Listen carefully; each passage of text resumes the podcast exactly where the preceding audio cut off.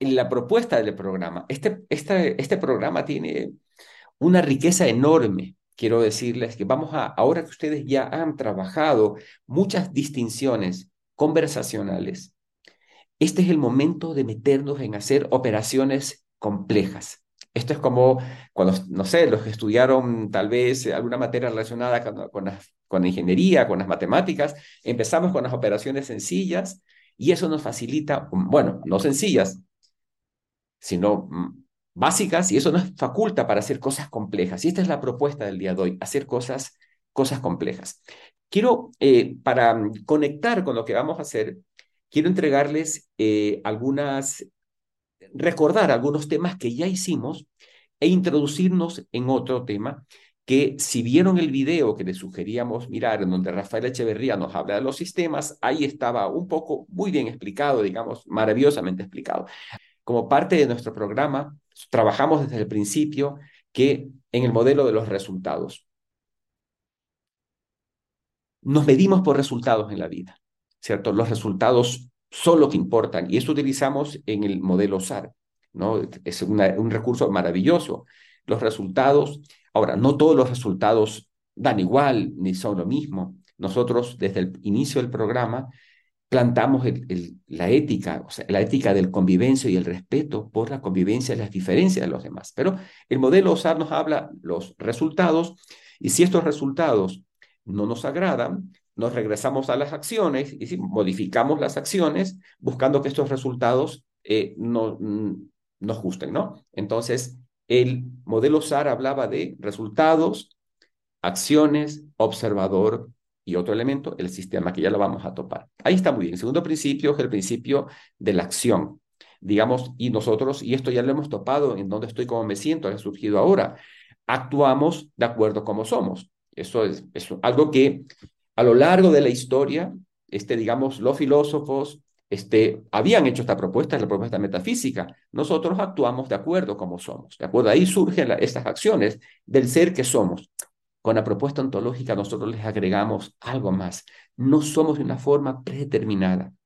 Digamos, nosotros somos también de acuerdo cómo actuamos. La acción nos genera ser. Entonces, cuando cambiamos nuestras acciones y las cambiamos de manera habitual, recurrente, vamos también modificando nuestro ser. Y esto es una gran noticia, una gran noticia, y lo he escuchado ahora en algunos de los en todos los testimonios que del de las personas que participaron, ha surgido esto, ¿no? La acción va generando un ser distinto. Este es el principio de la acción. Vámonos con el tercer principio, por favor, ¿cierto? Decíamos el principio del observador, que esto es maravilloso, y esto habla de que nosotros no, no estamos en posesión de la, de la verdad. Nosotros, el observador es, no, cada uno de nosotros mira el mundo y lo interpreta. Vivimos en mundos interpretativos y también esta, esta como saga metafísica traemos del pasado, que la búsqueda de la verdad, y a veces nos paramos en la verdad, tú eres de tal manera, tú eres así. Hoy descubrimos que no son verdades, son interpretaciones y son juicios los que nosotros entregamos. La, eh, entregamos. Entonces, el poder de nuestra propuesta busca que nuestros juicios, nuestras interpretaciones sean poderosas y sean válidas mientras hasta que surjan otras más poderosas que las que hacemos. Y esto es lo que hace el mundo de la ciencia, ¿no? Es, este, genera interpretaciones ante los fenómenos de la naturaleza y va entregando interpretaciones. Y salimos de la, de la verdad absoluta de las cosas y entramos al reconocimiento de que cada uno de nosotros es un observador distinto, un observador legítimo, auténtico, autónomo. Y el poder de nuestras observaciones está en los resultados que generemos con ellas. Muy bien. Ahora, también, eh, y los que vieron el video, eh, Rafael Echeverría nos comentaba allí que existen como algunos condicionantes del comportamiento humano. Y el primer condicionante tiene que ver con el observador que somos, digamos, ¿no? Este, este observador que somos se va conformando de acuerdo a mm, nuestras experiencias, nuestros aprendizajes, nuestra formación, nuestra historia, digamos, ¿no? Este, va constituyendo el observador que somos. Pero quizás algunos de ustedes puedan preguntarse y decir, ¿de dónde surge esta reacción mía? ¿De dónde surge este juicio que tenía o esta narrativa que tenía? ¿De dónde aparece? Este, no tengo como conciencia de que haya sido una experiencia mía. ¿De dónde viene esto? No sé si les ha pasado cuando nos preguntamos, ante tal situación reacciono de tal manera, o porque tengo esta creencia tan instalada en mí. Y entonces es donde quiero eh, introducirles que el, observado, el comportamiento nuestro también está afectado por los sistemas en los cuales nosotros hemos sido parte. Esos sistemas que tienen que ver con la familia, los antepasados, porque muchas veces nosotros heredamos juicios, historias, eh, emociones que vienen de nuestros antepasados. Por ejemplo, se suele decir en mi familia, ay, somos, somos pésimos para los negocios. Es un juicio que viene de por ahí, de una historia del sistema, ¿no? ¿No? O en nuestra familia somos eh, gritones. Son también historias que nos vamos contando y que vienen allá. Entonces, los sistemas que nos han conformado, familia, escuela, religión, amigos, ciudad, condicionan nuestro comportamiento. Esto es importante mirarlo. Y dentro del sistema, podríamos mirar la parte histórica del sistema, ¿no? Y también podríamos mirar la parte estructural. O sea, ¿qué posición ocupábamos en el sistema nosotros? ¿No? Éramos eh, el hermano mayor, el hermano menor, eh, ¿Había padre o no había madre? ¿Qué rol tenía yo en, esa, en, ese, en ese entorno? ¿Ok? Entonces, mirar también cómo tanto el, sistema del que fuimos parte y cómo la, la posición que ocupamos en el sistema es determinante en la generación de comportamientos.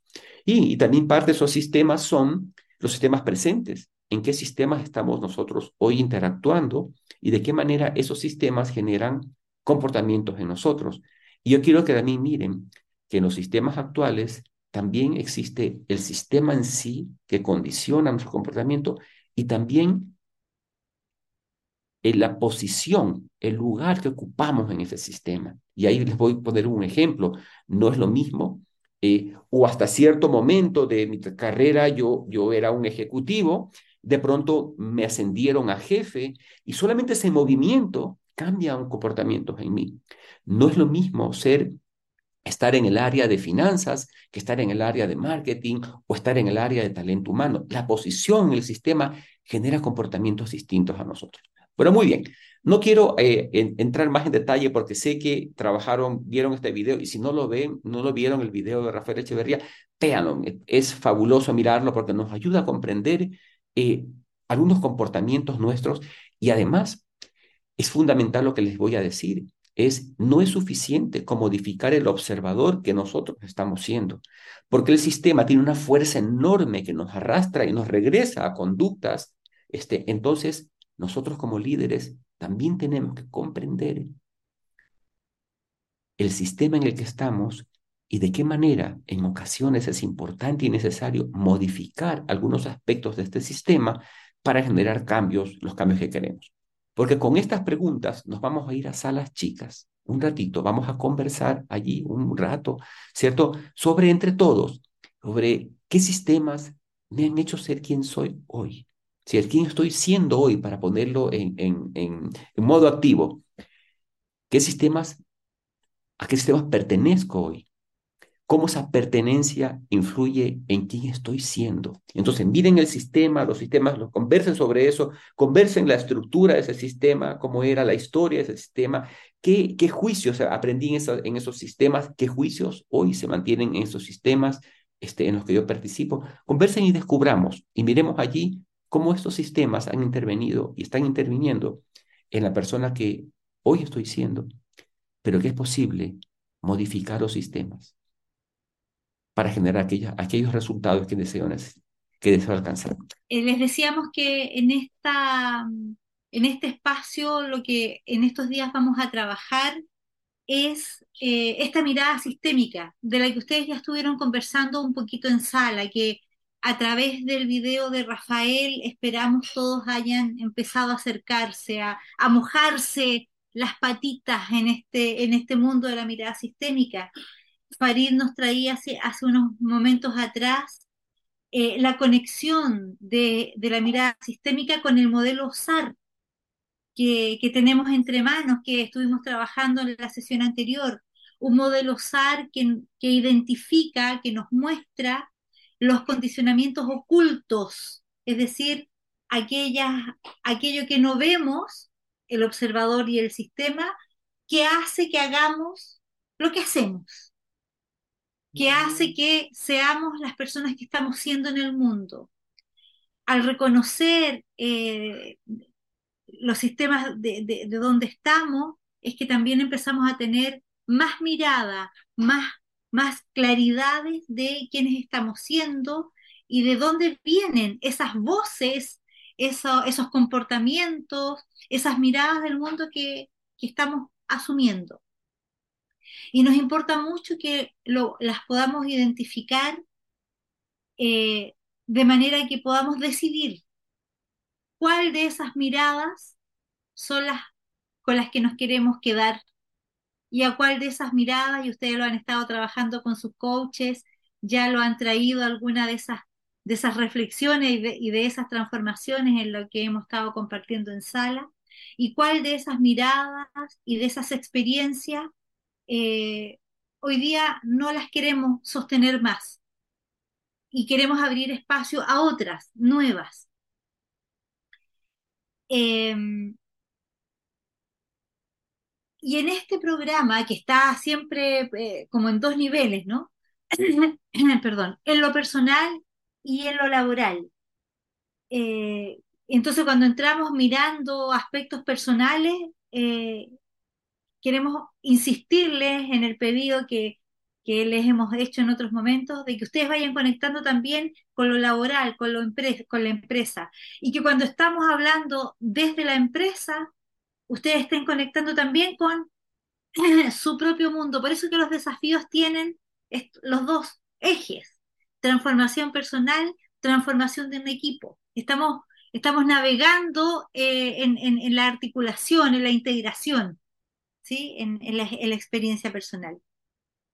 Y, en todo lo que hemos recorrido de programa, eh, estamos teniendo un hilo conductor que me interesa mostrarles un hilo conductor que se inicia eh, con ese primer video que ustedes vieron de Rafael sobre la crisis del modelo de gestión, que nos muestra eh, elementos importantes de una crisis que se inicia el siglo pasado, pero que continúa en muchos aspectos. Así que, que empieza a nutrir esta perspectiva con la que desde la ontología del lenguaje nos acercamos al mundo laboral, a la empresa. Otro elemento importante, otro hilo fundamental para la comprensión de lo que hacemos desde la perspectiva ontológica en el ámbito de la empresa es lo que estamos trabajando ahora en la mirada sistémica. Y otro hilo importante es lo que vamos a empezar a ver ahora, procesos de trabajo y ciclo de coordinación de acciones es, les vamos a entregar en esta presentación y las que vienen durante el día, una serie de distinciones y de miradas para ir incorporando a la comprensión de lo laboral, del trabajo en equipo, de manera que eh, lo podamos comprender más profundamente desde la perspectiva ontológica. Y ya acercándonos hacia el cierre del programa, le vamos a incorporar otro ingrediente más, que es eh, el secreto de los equipos de alto desempeño, que ya, ya, ya, ya vamos a hablar de ellos más adelante. Aquí es donde ubicamos el tema que vamos a empezar a desarrollar con más profundidad, desde la mirada sistémica, desde los SAR, procesos de trabajo y ciclo de coordinación de acciones. Este hilo que les acabo de mostrar tiene su bajada metodológica en lo que ustedes hacen eh, con a veces angustia, otras veces alegría, otras veces frustración, otras veces logro en sus equipos de aplicación. Lo que ustedes están haciendo en su equipo de aplicaciones, tomando todas estas distinciones eh, y competencias genéricas que están aprendiendo para abordar el acompañamiento a un equipo que pueda transformar sus prácticas basándose en esta perspectiva. Eso es lo que ustedes están haciendo en el equipo de aplicación. Por eso digo, es una bajada metodológica a estos lineamientos que, eh, de, los cuales estamos siguiendo un hilo de, de trabajo, un hilo metodológico. Ya Rafael en ese video que, vimos al principio, que nos habla de una crisis que se inició, como les decía, el siglo pasado, o sea, podríamos decir es antigua, pero ahí ya se nos muestra eh, cómo la gestión que se hace en ese momento entra en crisis. Ya no es, ya no, ya no le sirve a los tiempos, hay una obsolescencia de lo que se hace en ese tiempo y, y, y aún se sigue haciendo en los espacios laborales, en las empresas, respecto a la comprensión de qué es el trabajo. Y entonces el trabajo hoy día requiere una comprensión distinta, por ejemplo, al mando y control. Allí donde el, el, líder, el gerente, es el que sabe y ordena lo que, lo que hay que hacer. Aparece el concepto de trabajador del conocimiento, que muchas veces el trabajador del conocimiento sabe más que el líder y que el gerente en la especificidad técnica. Nos aparece también eh,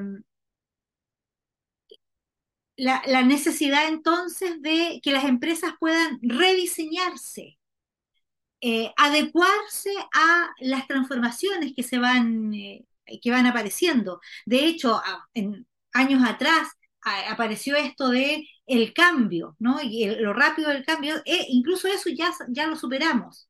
Por, y, y las empresas necesitan seguir adaptándose a, a esas posibilidades. Fíjense que hoy día, más que nunca, los líderes, ustedes, líderes, lideresas, necesitan aprender a escuchar, pero no como decíamos hace años atrás, como surgió a fines del siglo pasado en la escucha activa o la escucha efectiva, que, se habla mucho de eso. Hoy día necesitamos trascender y llegar a un lugar distinto de la escucha, que es la escucha, la escucha ontológica. Esa escucha que va no tan solo a comprender lo que el otro dice, una escucha que está abierta a que lo que el otro trae transforme mi mirada. Y al transformar mi mirada, poder construir una convivencia, una relación personal o laboral distinta. Fíjense entonces lo importante de esta gran, gran competencia que están aprendiendo en esta formación de una escucha más profunda, por eso le llamamos escucha ontológica, que permite transformar lo que estoy siendo como ser humano en la posibilidad de abrirme a lo que tú me traes, a lo que tú me muestras.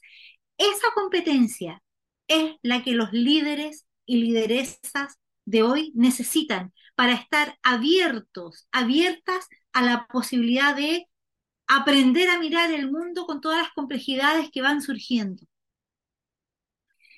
En esta, en esta posibilidad también, eh, con mayor razón, lo que estamos viviendo, bueno, lo que vivimos en pandemia, lo que estamos viviendo ahora en, en, en post-pandemia, con todo el surgimiento de la, el uso de las tecnologías y el cambio en las modalidades de trabajo, ¿sí? a distancia, digital, eso también ha generado una crisis en la gestión. Crisis, crisis que, eh, como toda crisis, eh, nos cuesta ir abordando.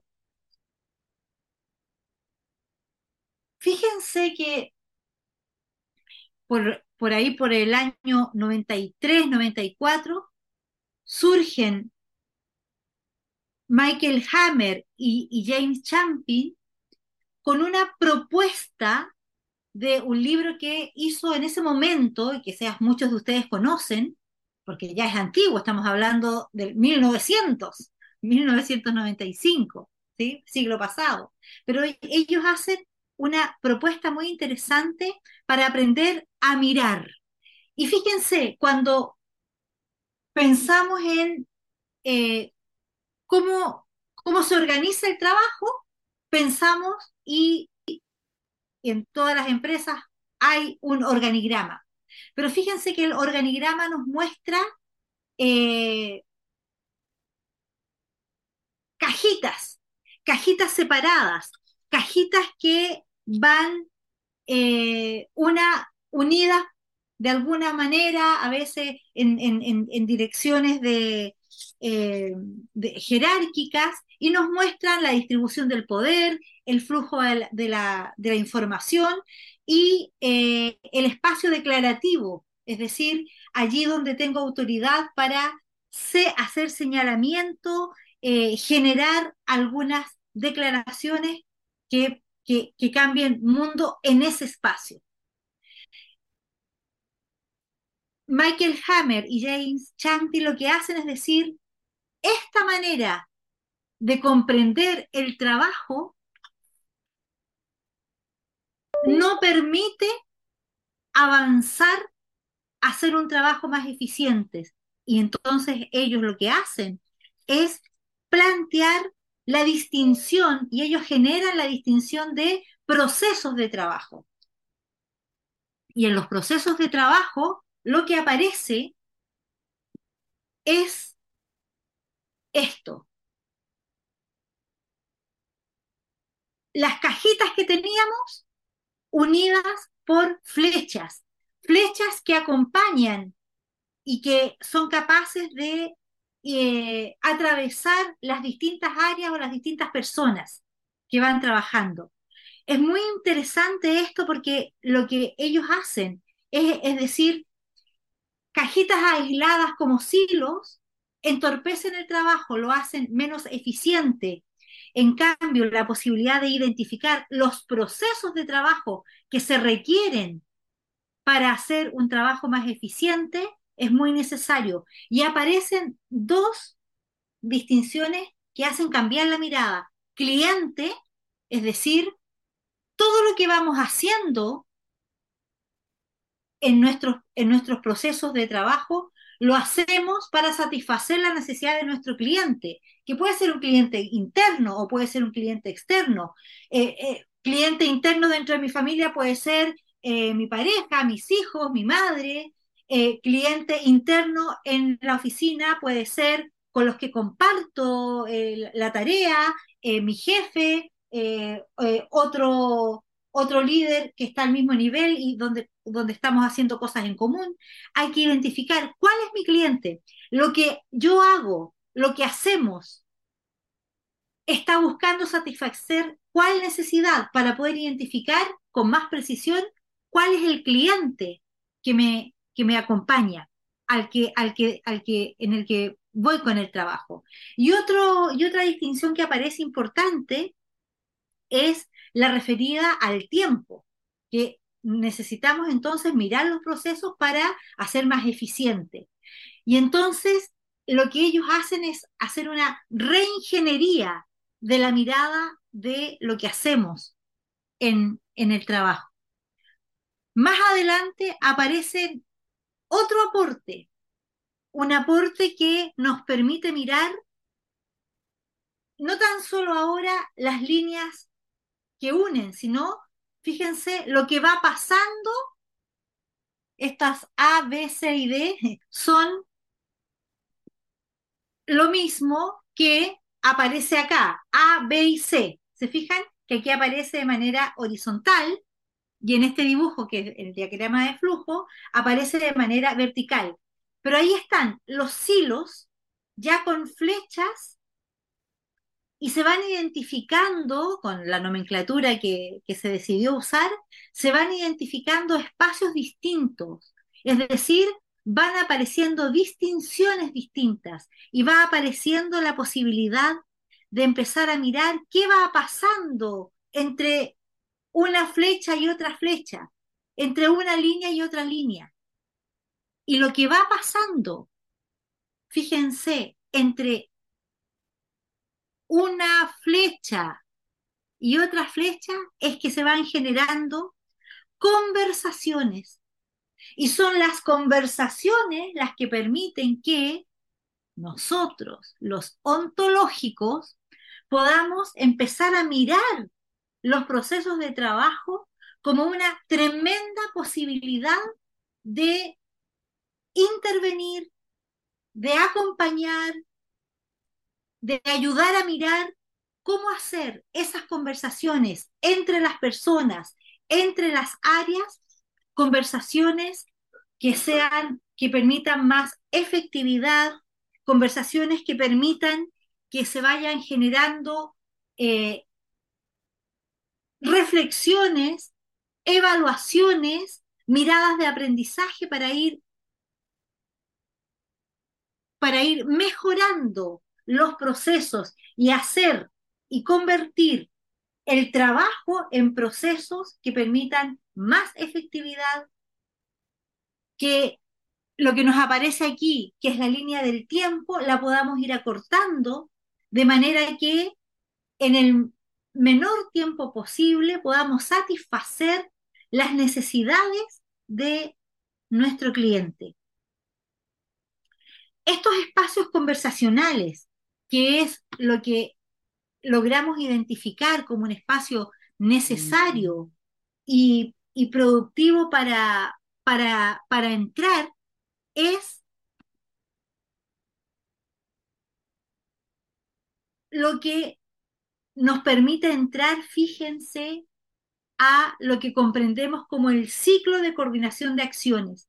Porque en cada conversación, en cada proceso que se generan distintas conversaciones, cada conversación necesita tener ciertas características, necesita, como hemos ido aprendiendo, las conversaciones necesitan tener ciertas emocionalidades, las conversaciones necesitan tener corporalidad. Por lo tanto, el espacio y las distinciones que desde la propuesta ontológica vamos aportando al, al trabajo en los procesos es central.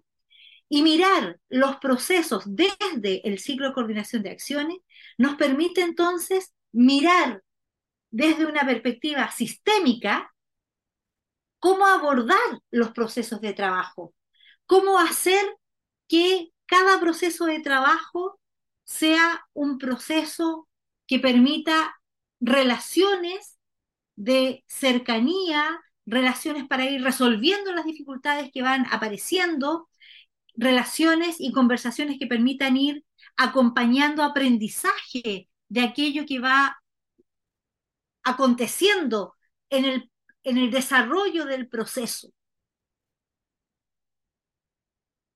El ciclo de coordinación de acciones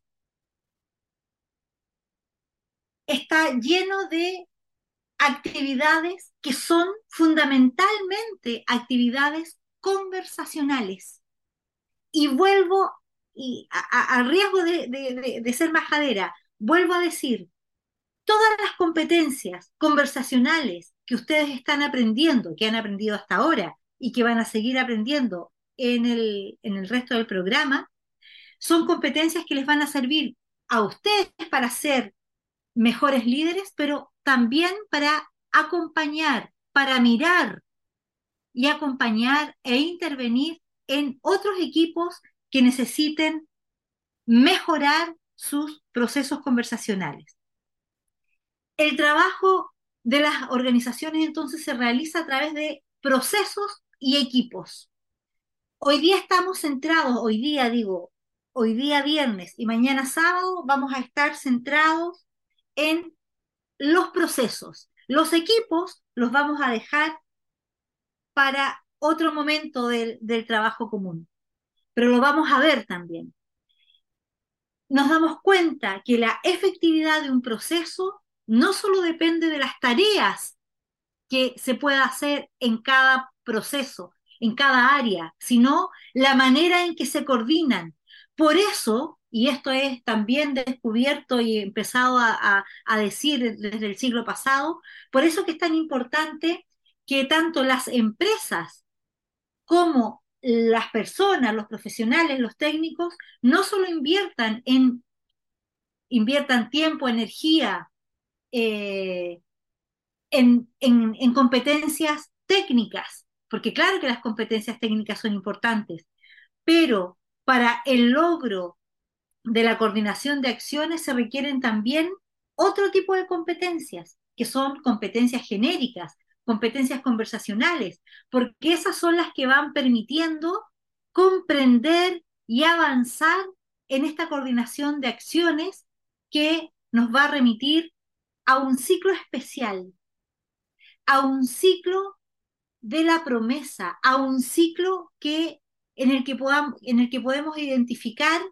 cuáles son las acciones que debo hacer, cómo es el compromiso y el trabajo que le vamos poniendo a las acciones que estamos queriendo eh, coordinar. Y un elemento importante que también nos traen las actividades de coordinación que vamos a seguir profundizando, yo ahora solo quiero rescatar el título, la cultura de la impecabilidad en la empresa, en las relaciones personales, tipo de relaciones laborales que permitan que aquello que estamos declarando que vamos a hacer, lo podamos cumplir, porque eso genera un círculo virtuoso en la posibilidad de lo que estamos haciendo y nos permite generar una identidad pública de cumplimiento y también una experiencia interna de ser un equipo que aquello que se compromete a hacer lo puede lograr. Esta cultura de impecabilidad que es muy importante, no tan solo es importante, otra vez hacemos el símil entre lo laboral y lo personal, no tan solo, y lo es, y no tan solo es importante en el ámbito de la empresa y el laboral, también en el ámbito familiar, en el ámbito personal, la impecabilidad de las promesas que hago, la impecabilidad para resguardar aquello que generé con la declaración de mi promesa. Y la coordinación de acciones que está remitida a las conversaciones que podemos hacer para lograr que todo el flujo que permite ir desde aquello que se, solicita que tengo que hacer hasta satisfacer la necesidad del cliente, lo pueda hacer moviéndonos entre las áreas y entre las tareas, generando las conversaciones que necesitamos para hacer que el ciclo de coordinación de acciones permita fortalecer los procesos de trabajo y nos permitan tener logros mayores, mejores, con más efectividad y con un equipo y con personas también más satisfechas con su trabajo. Esos son los procesos y ese es el ciclo de coordinación de acciones. Vamos a ir ahora con Farid a profundizar un poco más en esta mirada que les queremos regalar. Vamos contigo, Farid. Gracias, Sandra. Eh, gracias por entregarme la posta. Y entonces Sandra ya nos introdujo al ciclo de, coordinación de acciones, que es como, es una mirada, el ciclo de coordinación de acciones es un fenómeno sistémico, porque coordinamos acciones con otros, otros lo hacen con nosotros, nosotros con otros. En esas cajitas que Sandra nos mostraba, en esas líneas, esas flechitas que aparecían, lo que permite eh, mover al ciclo de la coordinación de acciones son eh, las promesas que nos hacemos eh, entre los distintos áreas, procesos o personas que participan en nuestras vidas. La promesa es aquello que nos permite establecer cosas con, los demás. Cuando le decimos, nuestra pareja nos dice, te espero al final del día para tomarnos un café, cuando somos parte de, de un sistema social y participamos en un evento, eh, en el trabajo. Eh, las promesas son eh, un fenómeno que está presente y que atraviesan nuestra vida en cada uno de los espacios que hacemos. Y yo quisiera, antes de avanzar en la presentación que les quiero traer y quiero entregarles algunas herramientas, queremos entregarles algunas herramientas que creemos que son muy potentes, quisiera preguntarles y abrir cámara entre todos, ¿para qué nos hacemos promesas los seres humanos? Me encantaría escucharles este, si quieren, pueden escribir también en el chat o si quieren hablar. ¿Para qué nos hacemos promesas? Eh, ahí les dejo un ratito porque quiero a partir de las respuestas que ustedes den esta pregunta que tal vez no se la hayan, hecho antes, pero que las que se las queremos traer. ¿Para qué? ¿Por qué hacemos promesas las personas? Quien quisiera escribir o levantar la mano, toma el micrófono, no hace falta que le dé la palabra. ¿Para qué? ¿Por qué hacemos promesas?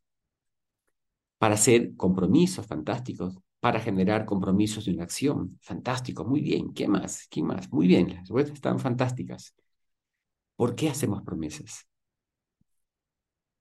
Miremos, miren en su entorno, en su vida, ¿por qué hacen promesas con otros? ¿Por qué otros hacen promesas con ustedes? Para generar confianza, fantástico. Eh, las promesas generan confianza, sí, esto es un resultado de las promesas, por supuesto, pero váyanse al origen, al origen, ¿por qué hacemos promesas? Este, yo sé que lo que dicen estoy de acuerdo, generan confianza, es, eh, pero ¿por qué?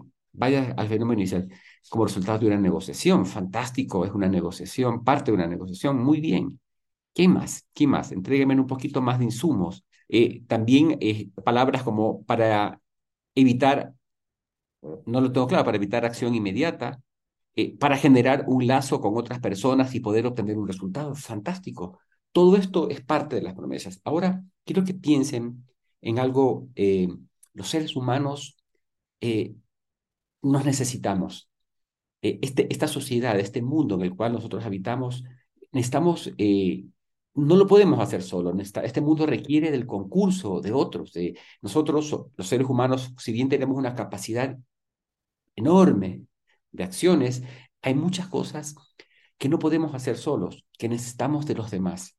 Entonces, la promesa es el medio en el cual nosotros nos reconocemos incompletos, vulnerables, que no podemos hacer todo, que no alcanzamos a hacer todo, eh, y a veces no queremos hacer algunas cosas, entonces recurrimos a la promesa para hacer con los demás, eh, alcanzar aquello que queremos alcanzar.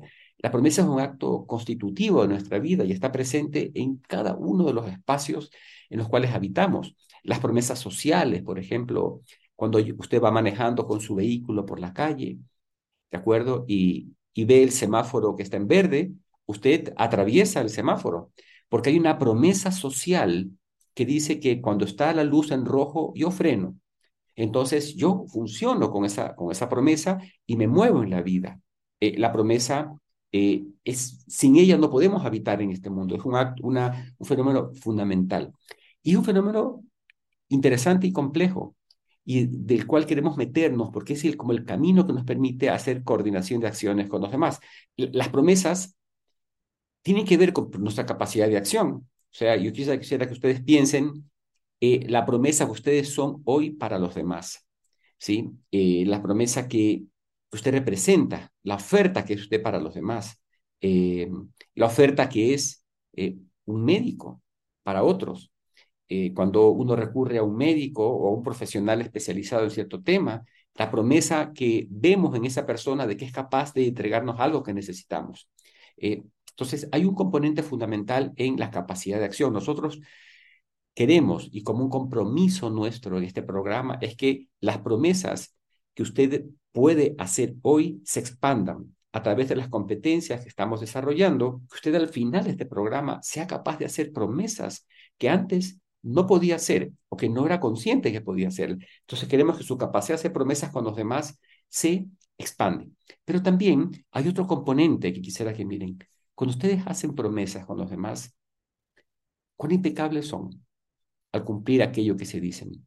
Estos dos componentes, la capacidad de hacer promesas distintas, más grandes, eh, más poderosas, y el cumplimiento de la promesa que ustedes hacen. Estos dos aspectos conforman nuestra identidad pública. entonces, la promesa está íntimamente realizada con la imagen que usted genera a los demás. La promesa, primero, de la capacidad de hacer promesas, qué tipo de promesas poderosas usted puede hacer. ¿sí?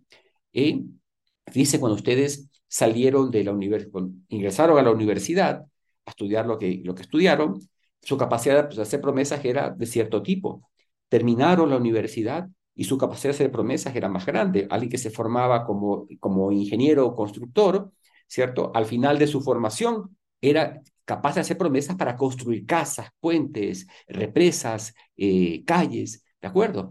Y al ir ganando experiencia en la vida, esas promesas iniciales que ustedes hacían se fueron eh, haciendo más poderosas. Igual pasa con el programa que estamos, que queremos, estamos desarrollando. Y el otro aspecto de la promesa, y Mirlon, por favor, porque esto es fundamental, la forma, cuán impecables somos a cumplir aquello que nos comprometemos. Todo eso va conformando nuestra, nuestra identidad pública. La promesa es un acto eh, está constituido por dos eh, componentes, eh, con dos declaraciones. ¿De acuerdo? la primera declaración es una petición. ¿sí? Yo pido algo para que haya una promesa, yo pido algo, ¿de acuerdo? Y para que se constituya la promesa se requiere la declaración de, aceptación. Ya trabajamos las declaraciones en, los talleres anteriores, entonces petición más declaración, hay una promesa. O también las promesas se constituyen desde una oferta. En el primer caso, por ejemplo, eh, por favor, envíame el informe eh, de ventas eh, hasta el cierre de octubre. Es una petición. Cuando el otro me dice, bueno, de acuerdo, te lo envío, de acuerdo, tengo una promesa. O por otro lado, yo te ofrezco algo. Te invito a mi casa el sábado para una parrillada. Lo que estoy haciendo ahí es hacer una petición. Para que se constituya la promesa, la declaración de aceptación del otro es fundamental. De lo contrario, el, la estructura de la promesa es, se queda solamente en la primera parte, no hay una, una, una aceptación. La promesa es un acto lingüístico que hacemos con otros. Por supuesto que también hay promesas que nosotros hacemos individualmente, no, no cabe duda de ello, a donde queremos llevarles que la identidad pública de nosotros se conforma en base a la promesa y a la, a la petición y a la declaración de aceptación. Que, y esto queremos meternos ahora eh, como de manera muy profunda. Miren, eh, a menudo, a menudo, eh, ese es un tema que no lo hemos, no lo hemos cortado con, con profundidad y por eso queremos como meternos en, a comprender el fenómeno de la promesa y para ello voy a hacerlo desde el lado de la petición, ¿ok? Que es muy parecido desde el lado de la oferta. Se aplica todo lo que voy a, voy a mencionar, se aplica también al lado de la, de la, del, si arranco la promesa desde una oferta. A menudo, cuando experimentamos en nuestra vida insatisfacciones, problemas recurrentes, cosas que, que no se resuelven, que están ahí andando y que nos generan como preocupación, insatisfacción, frustración, a menudo suele estar relacionado esa situación con, con eh, peticiones que nos hacen falta hacer. En este momento, yo quisiera pedirles, tomen papel y lápiz. Un ratito, lo que van a escribir es personal, no tienen que compartirlo. Piensen en un área de insatisfacción en sus vidas y escríbala. O sea, escriban esa área de, insatisfacción. ¿Qué cosas, qué problema se les repite de manera frecuente? ¿Qué insatisfacción tienen en algún aspecto, ya sea personal o profesional? Escriban, por favor, una pequeña, una, una frase, una situación que no se resuelva. Escriban allí. Digamos que ya tenemos esa identificada un área de insatisfacción en nuestra Yo les pregunto si en base a lo que les propongo. Esas insatisfacciones a veces están relacionadas con nuestra dificultad para pedir, no pedimos. Y quiero preguntarle, enfóquese en, lo que usted, esa insatisfacción que, que usted ha escrito allí, y piense por un momento, ¿qué le detiene a pedir? Qué juicios o emociones existen que le detengan a usted a pedir. Aquí sí quisiera que me compartan también. Pueden escribir o pueden utilizar el micrófono y escriban en base a su experiencia personal, ¿qué les detiene a pedir? ¿Qué juicios? Recuerden que hemos trabajado en los juicios. ¿Qué juicios les detiene? ¿Qué emociones están ahí presentes que inhiben su capacidad de pedir? Pueden escribir o pueden utilizar el micrófono, pero quiero escucharles un poquito porque quiero trabajar con sus comentarios.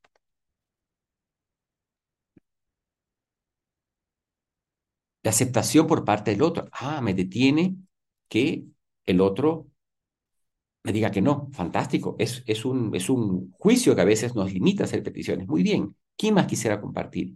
¿Qué me detiene a hacer peticiones? tome su micrófono si gusta y comparta. Quiero escuchar sus voces, queremos escuchar sus voces. Tengo el vínculo de confianza suficiente que me permita hacer una petición al otro. Muy bien, fantástico. Vergüenza, incomodidad. Uy, ¿cómo voy a pedir? Vergüenza porque a veces cuando yo pido, por supuesto, estoy mostrando un área de vulnerabilidad en mi vida. ¿no? Algo que, que no sé, que no puedo, que me está pasando, ¿no? Entonces me siento incómodo, entonces me detiene esto a pedir. Miedo. Claro, y el miedo es un, una emoción que puede tener como distintas, eh, distintas orígenes, ¿no? Miedo a mostrarme vulnerable, miedo a que me digan que no, eh, otros, otros miedos que pueden surgir. Me detiene que tengo que ser capaz de hacer todo sola. Qué maravilla lo que has escrito, Marianne. Muchas veces nosotros creemos que tenemos que hacerlo todos solos. Entonces, eh, y, y, nos detiene eso a pedir. Y eso nos, nos, nos limita a hacer una petición. Eh, y en el contexto que les ponía para entrar al tema de las promesas, les decía, los seres humanos tenemos una enorme capacidad de acción, pero también somos limitados. Hay cosas que necesitamos hacer con los demás. Miedo a parecer incompetente, precioso, pasa muchísimo esto, ¿no? Uy, ¿cómo voy a pedir algo? Voy, van a pensar que no sé, que no puedo. Fíjense, en todos estos eh, juicios, algunas emociones que ustedes han escrito allá, son como, como restrictores para pedir, para poder hacer peticiones. Imagínense que no existieran estos juicios. Imagínense que no tuvieran estas emociones. ¿De qué serían capaces de pedir? Suelten un momento la cometa de su, de su imaginación. Si no pensara esto, ¿qué pediría?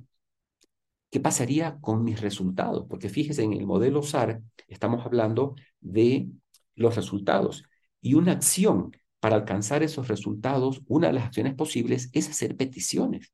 Entonces, si no estoy consiguiendo algo que yo deseo, me coloco en el casillero de las, de las acciones y digo, ¿será que me está faltando pedir?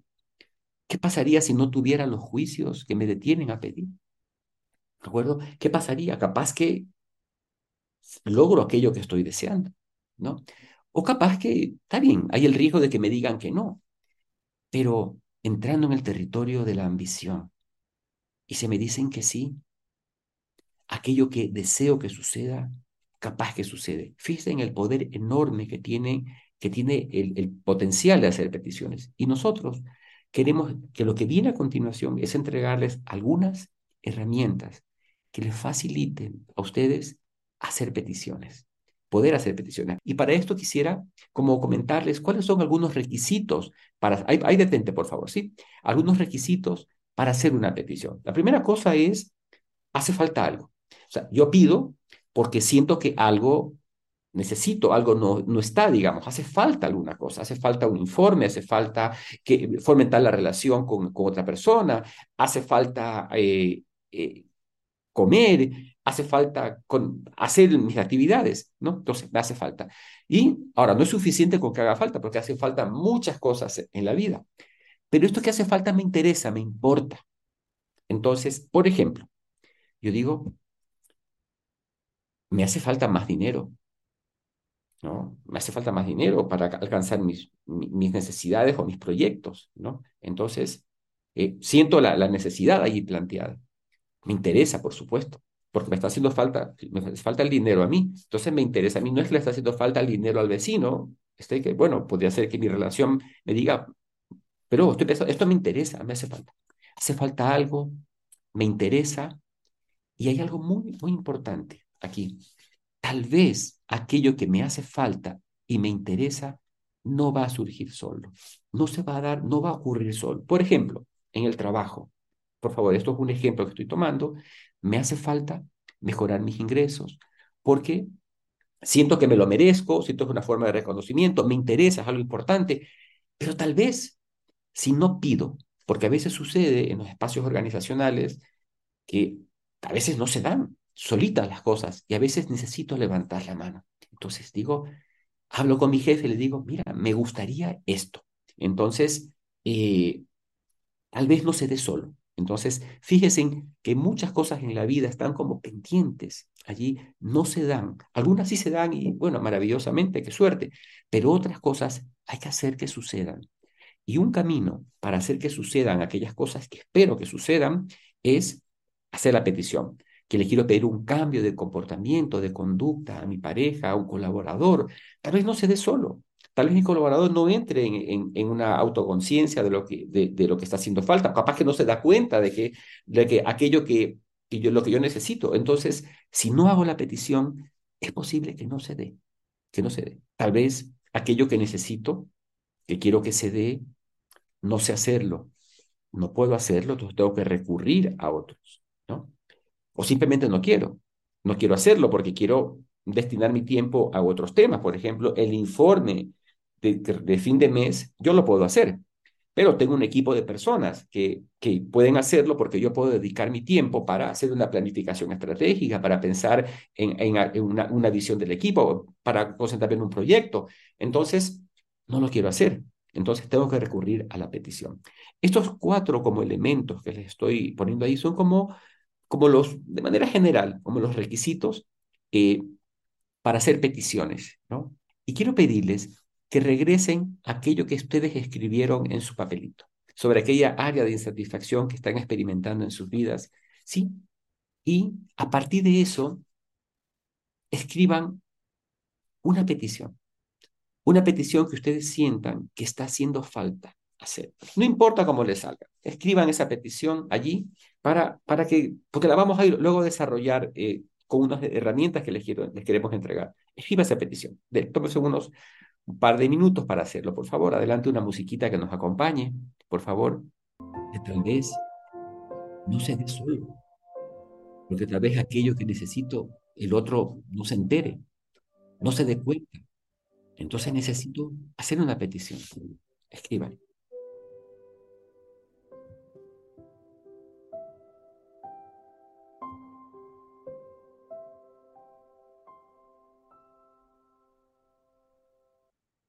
Bien. Continuación, a continuación, quiero, queremos compartir nosotros algunos elementos, componentes que les, a, les va a ayudar a ustedes, quizás utilizándolos todos o algunos de ellos, les va a ayudar a hacer peticiones efectivas, ¿cierto? Vamos ya, ya hemos mirado los juicios que nos detienen. A veces esos juicios que nos detienen son solamente juicios que no hemos fundado, ¿cierto? Este, uy, si, si si pido, capaz que piensan que no sé, que no soy competente, ¿no? Capaz que es un juicio que hay que, hay que fundarlo, ¿no? Y que a veces me detiene y me ancla. Uy, miedo al rechazo. Capaz que es un juicio también, que tengo que... Es la posibilidad del rechazo existe, que me digan que no existe, pero tal vez el, el rechazo que genera es a mi petición y no es a mí. Y quizás puedo configurar mi petición de alguna otra manera. Entonces, bueno, ya hemos visto que hay algunos elementos que nos detienen y por otro lado he intentado abrirles la ambición decir, oiga, si pido aquello, es posible que aquello que deseo se dé. De lo contrario, si no pido, tal vez nunca pase. Tal vez no se dé. Entonces, algunos componentes fundamentales para hacer peticiones, ¿cierto? Entonces, déjenme aquí mirar. Dale, primero, identificar. O sea, ¿Quién habla? No? Este soy yo. Yo soy el que va a hacer la petición. Tener claro que la petición surge de mí, de mi observador, de mi necesidad, de mi inquietud. O sea, yo soy el que, el que lo hace. La primera cosa es tener claro quién hace la petición. O sea, en este caso yo. Dale segundo clic, por favor. Y el, otro elemento es tener claro a quién va dirigida la petición. O sea, no es una petición a veces nosotros cometemos algunos errores cuando hacemos peticiones y decimos, por ejemplo, ¿quién me puede pasar un vaso de agua? O enciendan la luz. ¿De acuerdo? Entonces, es una petición que no va dirigida a nadie. Entonces, las peticiones tienen que tener, tenemos que tener claridad que quién, la, quién las emite, o sea, en este caso yo para el ejemplo, y a quién va dirigida. Entonces, en vez de decir, a alguien encienda la luz o alguien encienda el aire acondicionado, Alex, me haces acordar de una historia que me contaste alguna vez donde alguien decía, hace mucho calor, enciendan el aire acondicionado. No, no, perdón, era, así era, hace mucho calor, ¿no? Y pues no había una, una petición, no había dirigida a nadie en particular. Entonces, dos elementos, quién habla y a quién va dirigida. Segunda, tercero, por favor. Tercer componente, este, la inquietud. Y esto es conectarnos. ¿qué me lleva a hacer la petición? En este caso, ustedes escribieron una situación que no tienen, que tienen insatisfacción en, su vida. Entonces, ese es el origen de la petición. Yo pido algo porque necesito algo, porque algo no me satisface, porque algo no está sucediendo, porque algo que espero no se da, porque algo necesito, este, ya sea eh, en cualquier índole, personal o, o, profesional. Tan importante es esta la inquietud que a veces, por ejemplo, sentimos en el espacio de la pareja. esperamos algunas cosas, necesito algo de mi pareja, tengo una cierta insatisfacción en cierto tema, pero no hacemos la petición. No pedimos, no hablamos. Entonces, la pareja a veces esperamos que el otro nos la adivine. A veces pasa cuando tenemos una convivencia larga con una persona, a veces el otro intuye lo que nos sucede, pero a veces no. Entonces, la inquietud que está detrás de la petición. Muy bien, cuarto, por favor.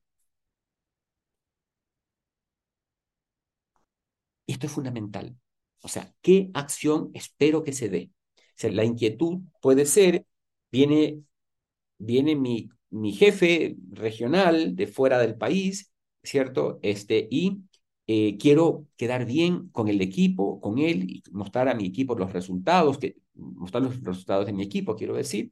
Entonces, la petición o la acción futura que voy a hacer, oye, me gustaría este informe que lo prepares para tal día ¿cierto? Con estos datos, ¿no? Con este, con este formato, la acción futura. Entonces, la petición, ya vamos como entrando como un detalle de la... o sea, estoy llegándose, comparto la inquietud, viene mis, mis jefes del exterior, me gustaría que mostrar que mi equipo ha se ha desarrollado bien, que estamos avanzando, esa es la inquietud, y la petición que voy a hacer, la acción futura es, oye, quiero este informe para tal fecha con estas características. Muy bien, vamos al quinto, por favor. Sí, no solamente basta con mostrar lo que necesito, ¿no? Sino también mostrar las condiciones de satisfacción. O sea, oye, en el informe que quiero que me entregues para, ¿cierto? Establezco las condiciones.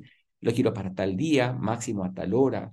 Quiero que incluya el reporte de ventas del mes de octubre, pero también un consolidado de las ventas de todo el año. Me gustaría que incorpores también algunos de los proyectos, estos proyectos que hicimos. Bueno, entrego las, las condiciones de satisfacción. No solamente basta hacer una petición, porque cuando, eh, una petición general, porque muchas veces, muchísimas veces, cuando no entregamos las condiciones de satisfacción, lo que nos entrega el otro queda a, interpretación del otro, ¿no? Entonces, yo quiero asegurarme que aquello que estoy pidiendo quede, cubra todos aquellos aspectos que espero, converso con el otro, y esta es una conversación de ida y vuelta, ¿no? Fíjese que aquí entran, entran componentes que hemos trabajado en los talleres anteriores, estamos haciendo una proposición, ¿de acuerdo? Requiero, requiero esto, eh, el, otro hace una indagación, ¿no? ¿Cómo lo necesita? ¿Para cuándo? ¿Qué componentes? Hay, una, hay, hay algunos eh, elementos que empiezan a, confluir en este momento. Vamos a la sexta requisito de la para hacer peticiones. Y muchas veces a lo que nosotros llamamos el trasfondo compartido de obviedad. Y esto eh, pasa mucho cuando yo tengo una relación con un equipo de trabajo de un tiempo, con mi pareja, que muchas veces digamos que la petición no tiene uno no, entra en detalles, ¿no? Yo le digo a, a, mi, a la señora que nos atiende en la oficina, por favor, páseme una taza de café, me conoce la señora y ella pues ya me prepara el café con la cantidad de café que me gusta, le pone leche porque ya me conoce, no le, pone unas gotitas de, de, edulcorante o de azúcar, porque ya, ya me conoce. Hay un, hay un espacio compartido de vida. Y eso pasa mucho en los equipos de trabajo. Donde, oye, necesito el informe de, cierre de ventas y hemos hecho esto antes, entonces no hace falta estar en los detalles porque ya lo hemos, hemos, hemos este, realizado, ¿no? Es como que ya, ya nos conocemos. Pero ojo, eso es una construcción basada en la convivencia y en la relación.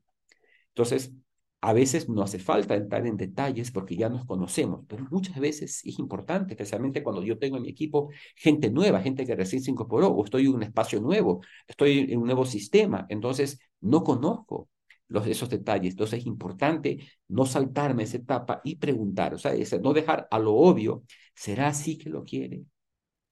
Me imagino que esto es lo que espera.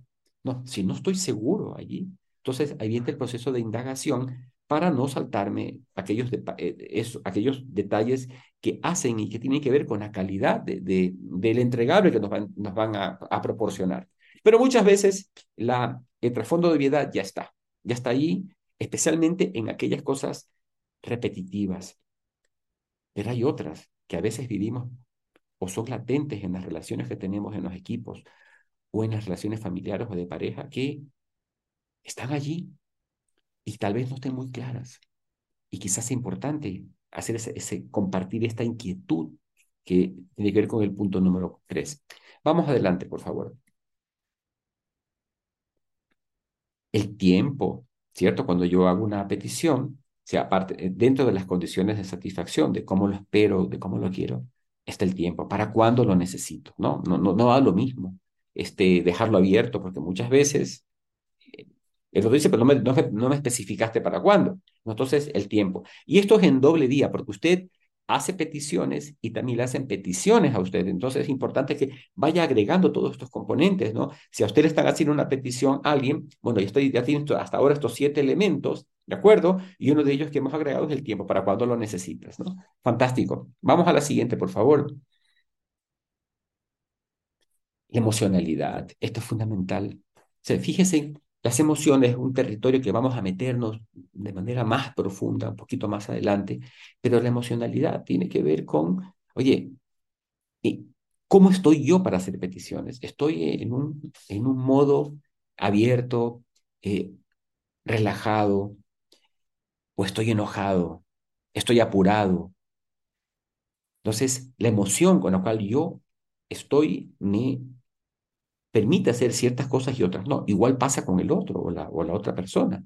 ¿Cuál es la emoción? Le voy a hacer una petición en el corredor, la veo, salimos de la reunión y todo apurado, todos ahí tenemos otra reunión, otro espacio, le agarro en el corredor y hago una petición ese rato y le, le, le comparto todo el trasfondo compartido de inquietudes, mi inquietud o no, pues probablemente no sea efectivo y quizás el, el, resultado de la petición no sea lo que, yo, lo que yo espero, o sea, que termine en una promesa, ¿no?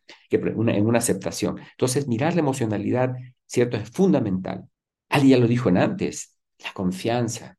Si nosotros hacemos eh, peticiones eh, a alguien que tenemos el juicio de que esta persona puede hacer aquello que, aquello que esperamos. Yo les decía en el ejemplo que les puse, yo voy donde un médico para que me revise cierto problema que tengo, ¿de acuerdo? Y busco un especialista en ese tema, porque base a la historia, las recomendaciones que tengo, me genera la confianza para hacerlo. De lo contrario, no hago peticiones. Yo no le hago peticiones a un colaborador mío que sé que, sé que es incumplir su historia, me dice de, de incumplimientos. Entonces, no le hago la petición. Entonces, la confianza es un elemento fundamental. Yo hago la petición a alguien que creo que es competente para hacer esa, que lo va a cumplir, que es impecable en las cosas que hace. Entonces, esto es fundamental.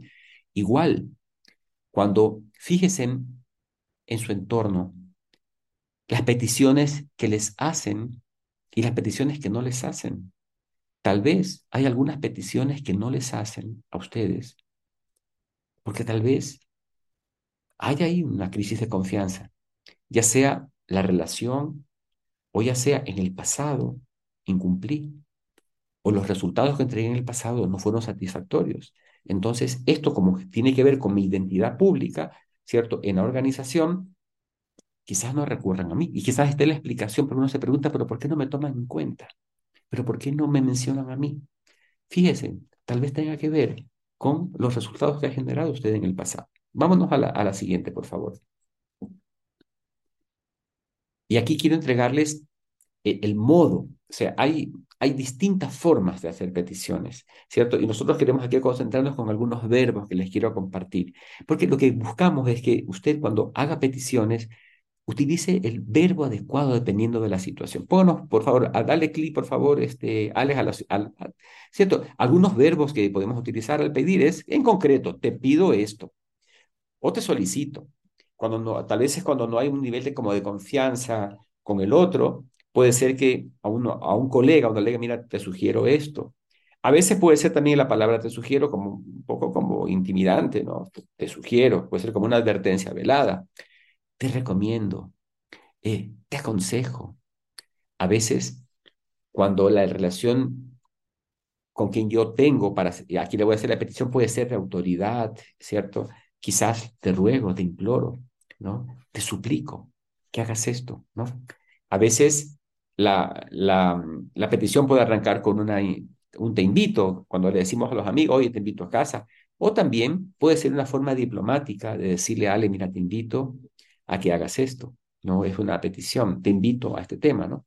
Eh, ahora, cuando yo tengo el poder, ¿cierto? Te exijo, te exijo, tengo, tienes que hacerlo, te exijo que lo hagas, te ordeno, te exhorto, demando que lo hagas. Dependiendo del tipo de, de, de, relación que tenga con el otro, algunos de estos verbos fundamentales. Pero fíjense, siempre en la petición tiene que haber un verbo, porque el verbo conecta con la acción. Entonces, cuando ustedes hagan sus peticiones, recuerden el verbo utilizar. Uno de los más usuales es te pido, te solicito, te sugiero, y los otros, bueno, dependiendo de la situación en la cual ustedes se encuentren.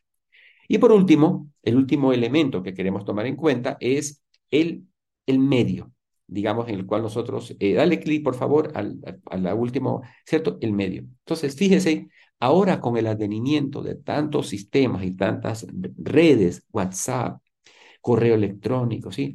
A ver, yo tengo que preguntarme, ¿la petición que voy a hacer es adecuada hacerla por WhatsApp? WhatsApp es el camino en el cual yo puedo hacer la petición, donde puedo compartir todos estos 10 puntos anteriores, o esta petición en concreto necesito reunirme personalmente con la persona y, con, y tener más espacio. Hay algunas peticiones que el WhatsApp funciona.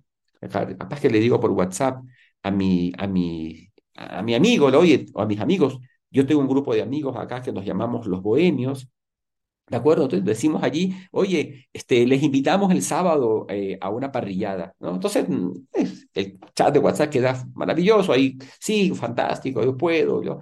Pero a veces, dependiendo del tipo de petición, que hagamos, quizás es necesario una llamada telefónica, tal vez un correo electrónico donde yo pueda compartir algunos elementos y muchas veces la conversación personal. Hay un último elemento del cual no me voy a meter en este momento a profundidad porque Sandra va a meterse allí, es el contexto.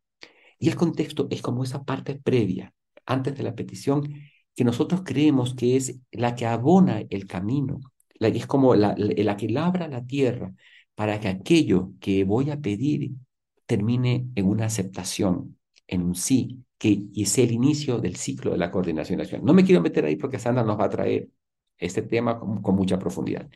Lo que queremos hacer ahora es... Gracias a Tere por permitirnos esta conexión, esta, esta conexión con nosotros y esta conexión entre nosotros.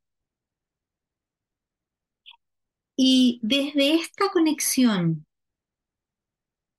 entre nosotros, quiero, quiero iniciar esta mirada en la que vamos a entrar ahora.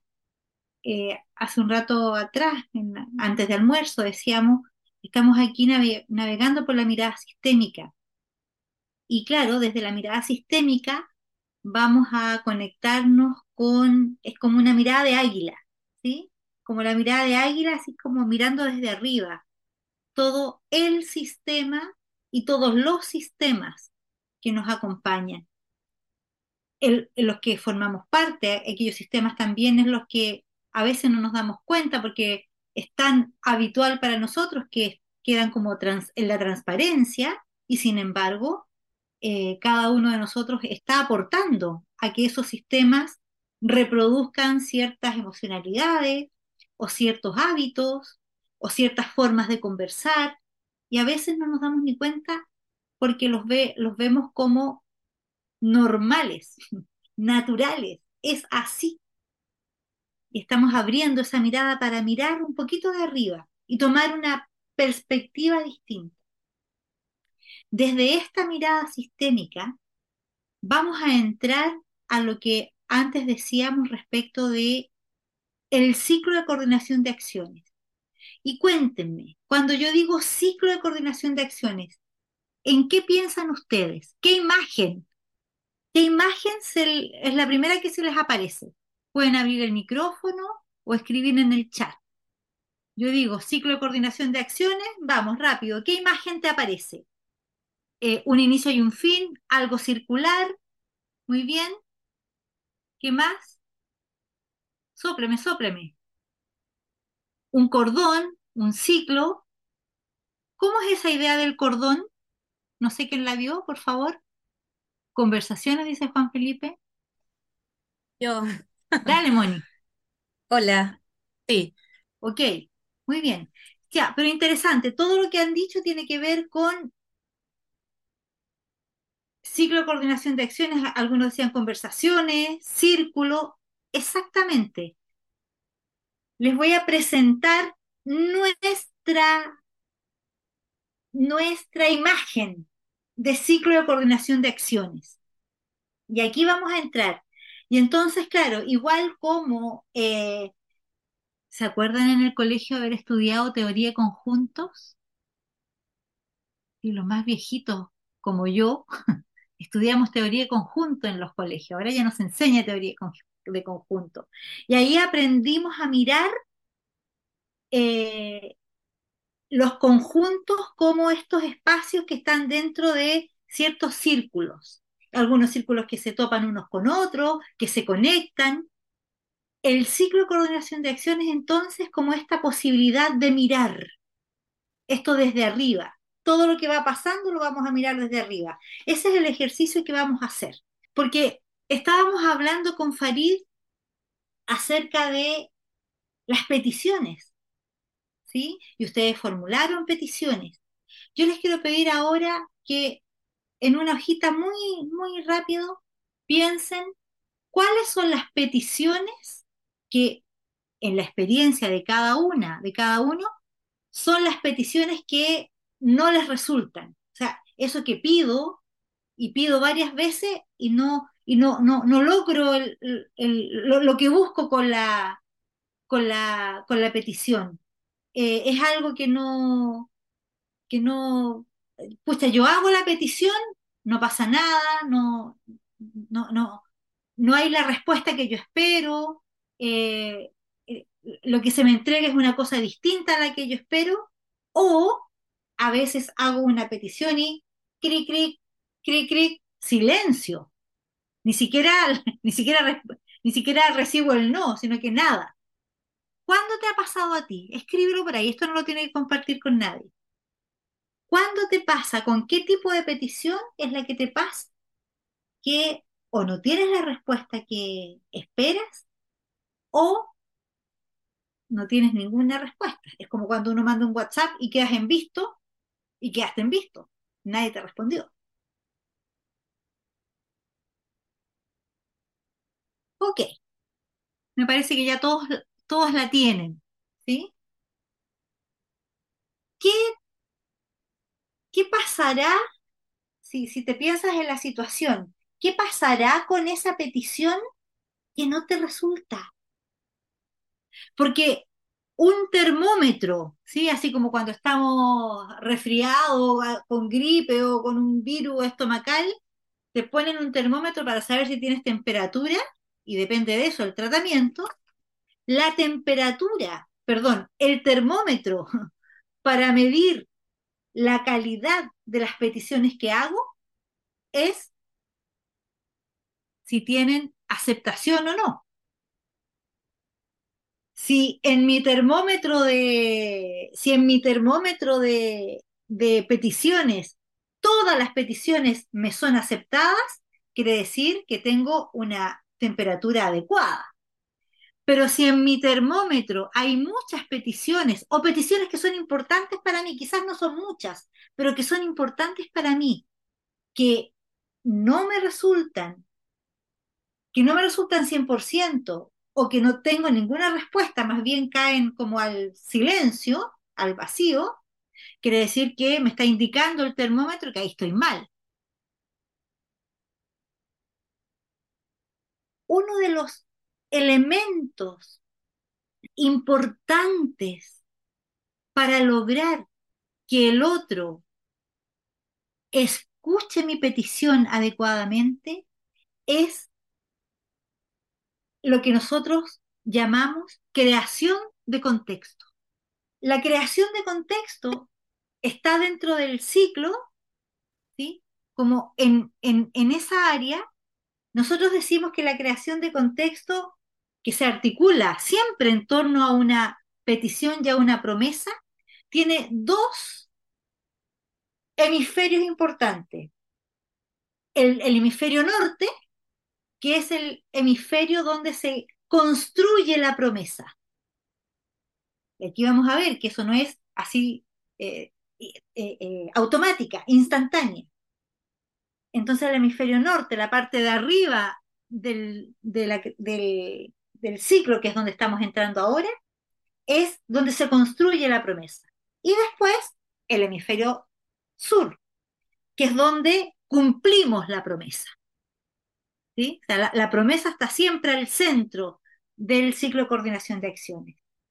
Y fíjense bien, entonces, la creación de contexto es como, ahora que estamos en primavera, eh, muchas personas empiezan a pensar, ay, que me gustaría en el verano tener unos, eh, unos tomates en mi jardín o, o, en mi balcón y un ajicito porque me encanta el tomate con ají picadito.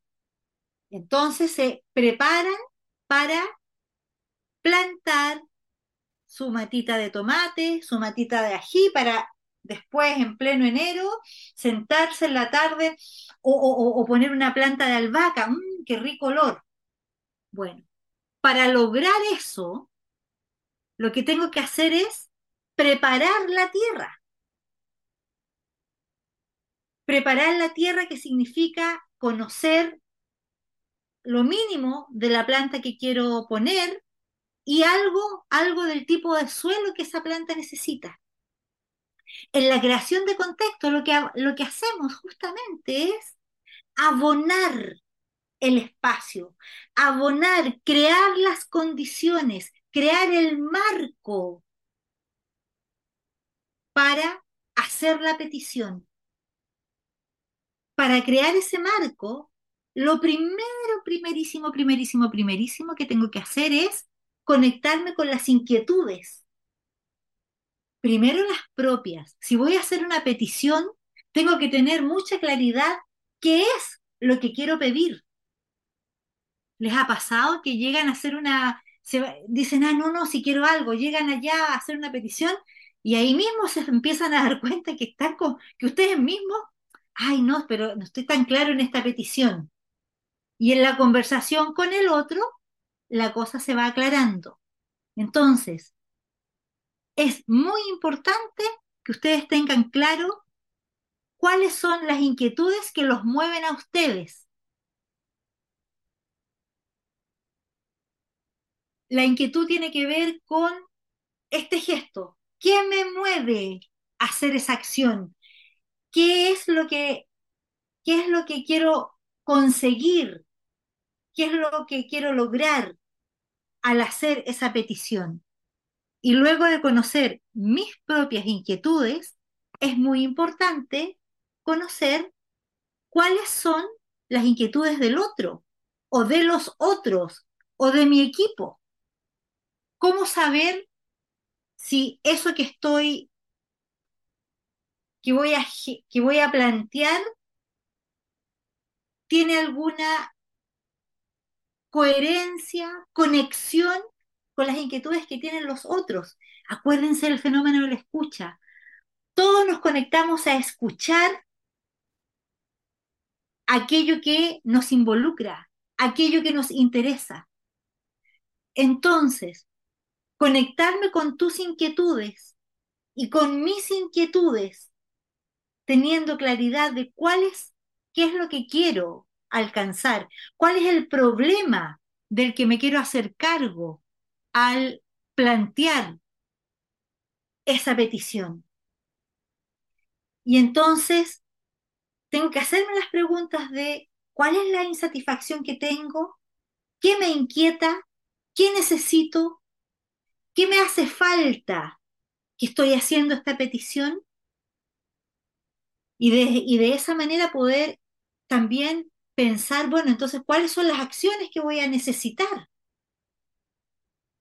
para lograr aquello, para satisfacer esa necesidad?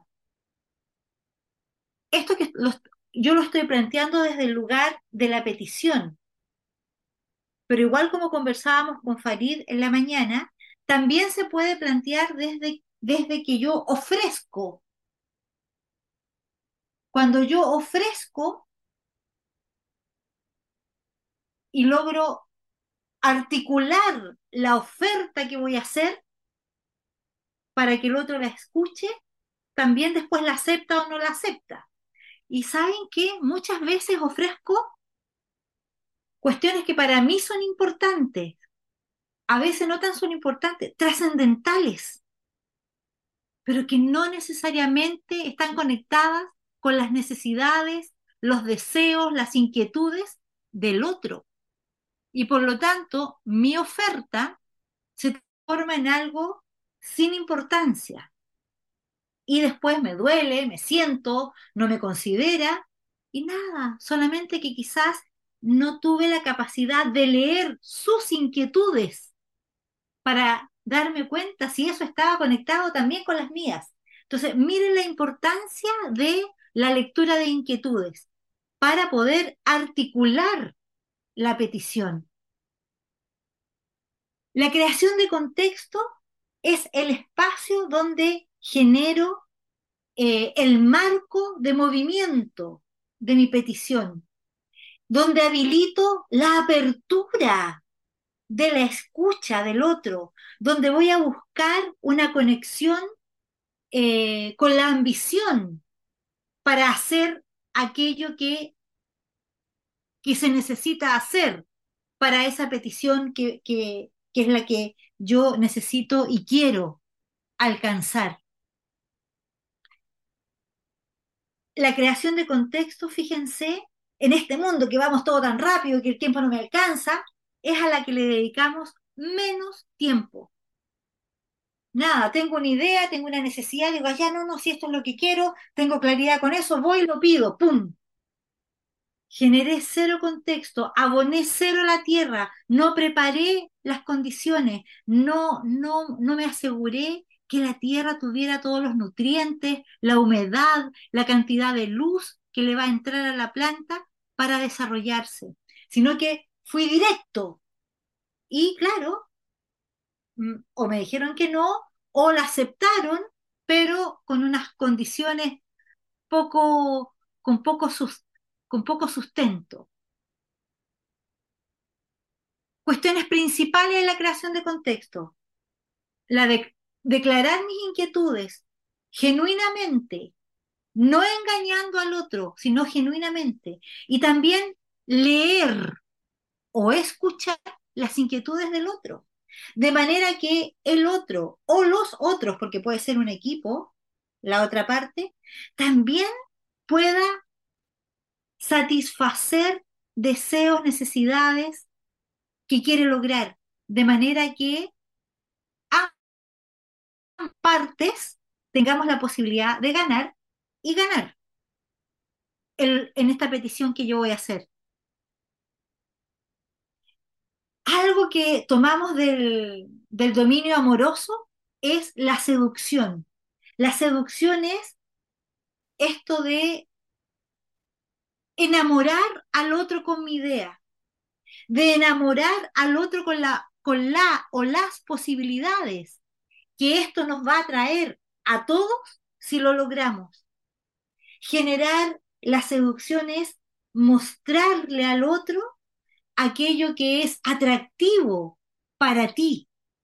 No tan solo aquello que es atractivo para mí, sino atractivo para ti. Fíjense que en esta fase hay dos dioses griegos que acompañan la fase. El dios Cronos, que antes ya, ya casi no, ¿cierto? Ahora ya está en los teléfonos, en los computadores, acompaña el dios del tiempo Cronos, que nos dice el, tiempo que, tenemos como consenso social y cultural que vamos usando. Y el dios Kairos, que también es un dios del tiempo, pero este dios del tiempo, Kairos, es un dios del tiempo que está vinculado a la intuición, a poder oler, sentir cuál es el momento preciso para hacer la petición. Porque si genera un, si genera un contexto muy grande, ay, ya, que fome, la Sandra se puso fome, ya estaba empezando a repetir y a repetir, ya, Sandra, vamos, dime. Ahí, ahí el dios Cairo se me cayó porque me pasé de tiempo. o si fue muy rápido y no generé, no mostré mi inquietud, no mostré aquello que podemos lograr juntos con esto que estoy pidiendo, entonces tampoco es.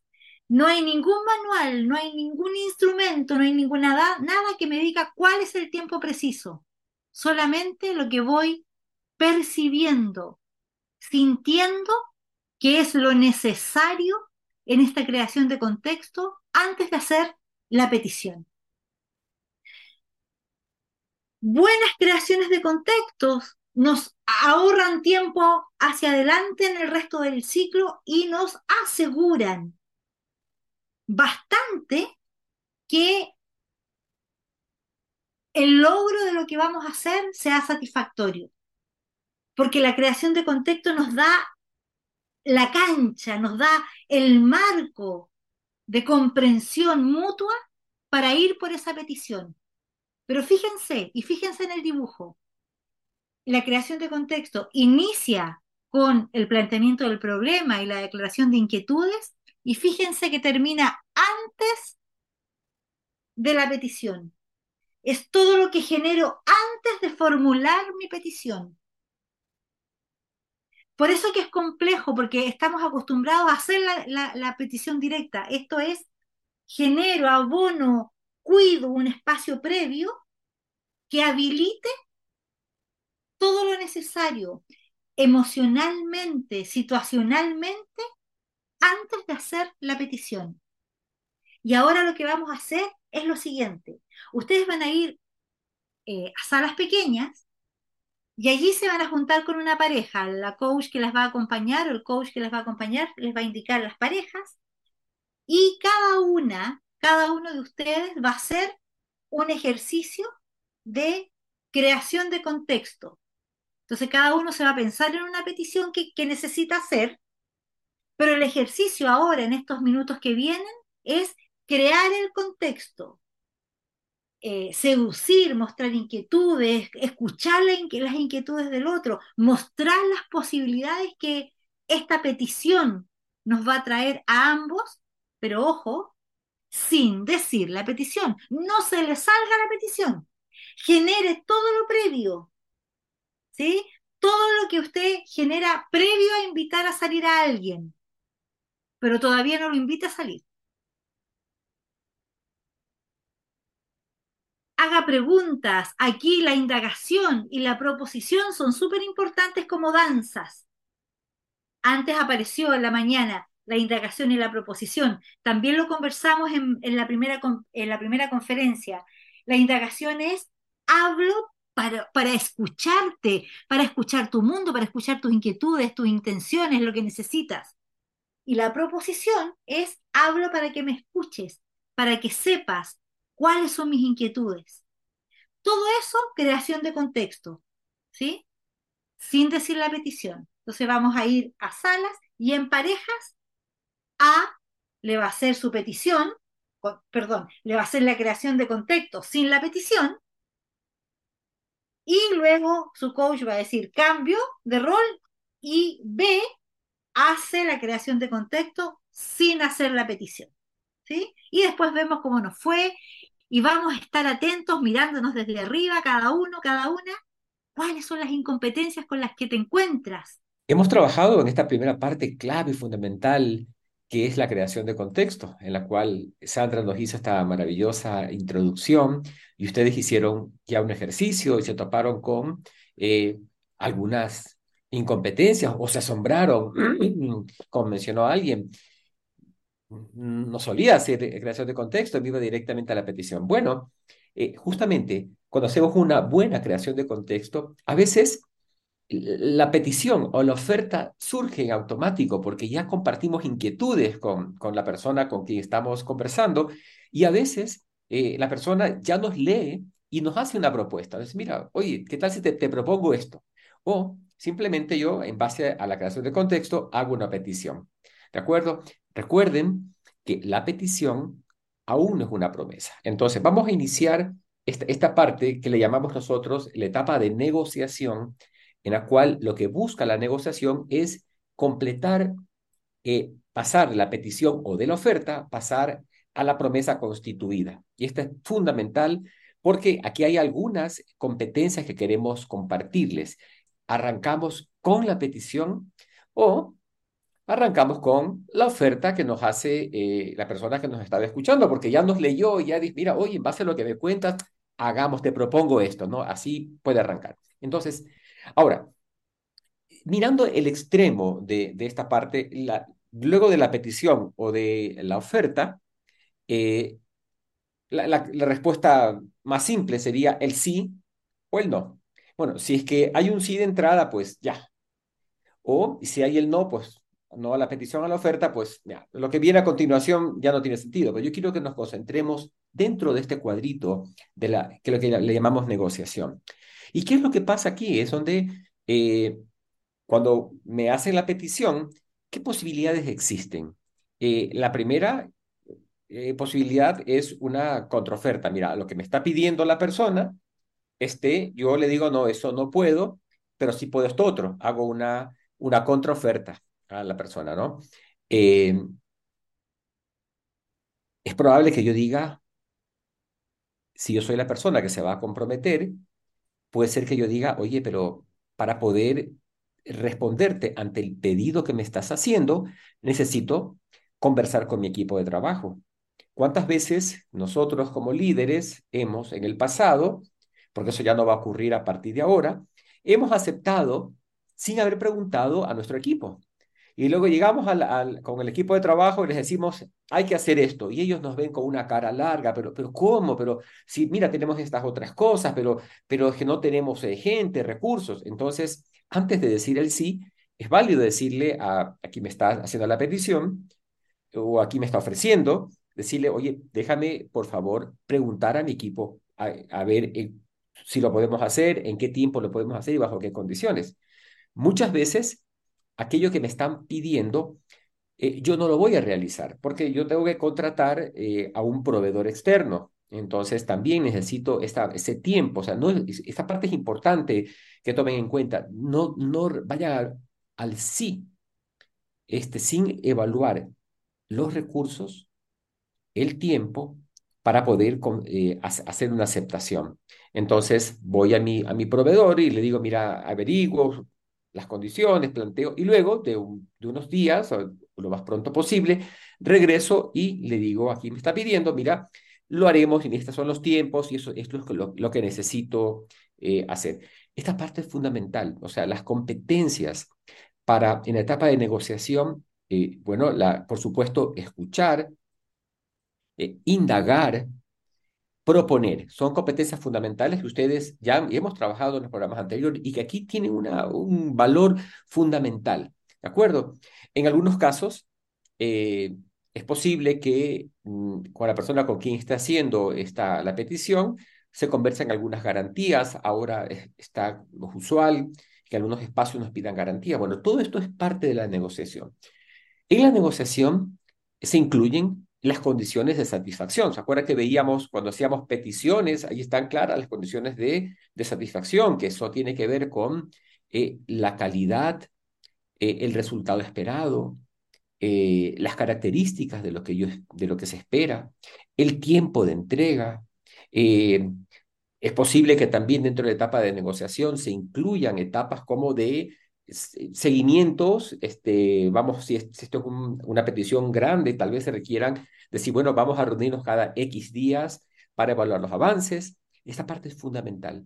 La idea es que ustedes lleguen a la aceptación, o sea, la declaración de sí de la, del pedido, o sea, constituyan la promesa, habiendo revisado estas, estos elementos que les estoy mencionando y que están planteados acá declinar si no puedo, posponer la fecha que me están pidiendo o decir, mira, para poder responderte necesito unos días para evaluar con mi equipo de trabajo o con mis proveedores externos.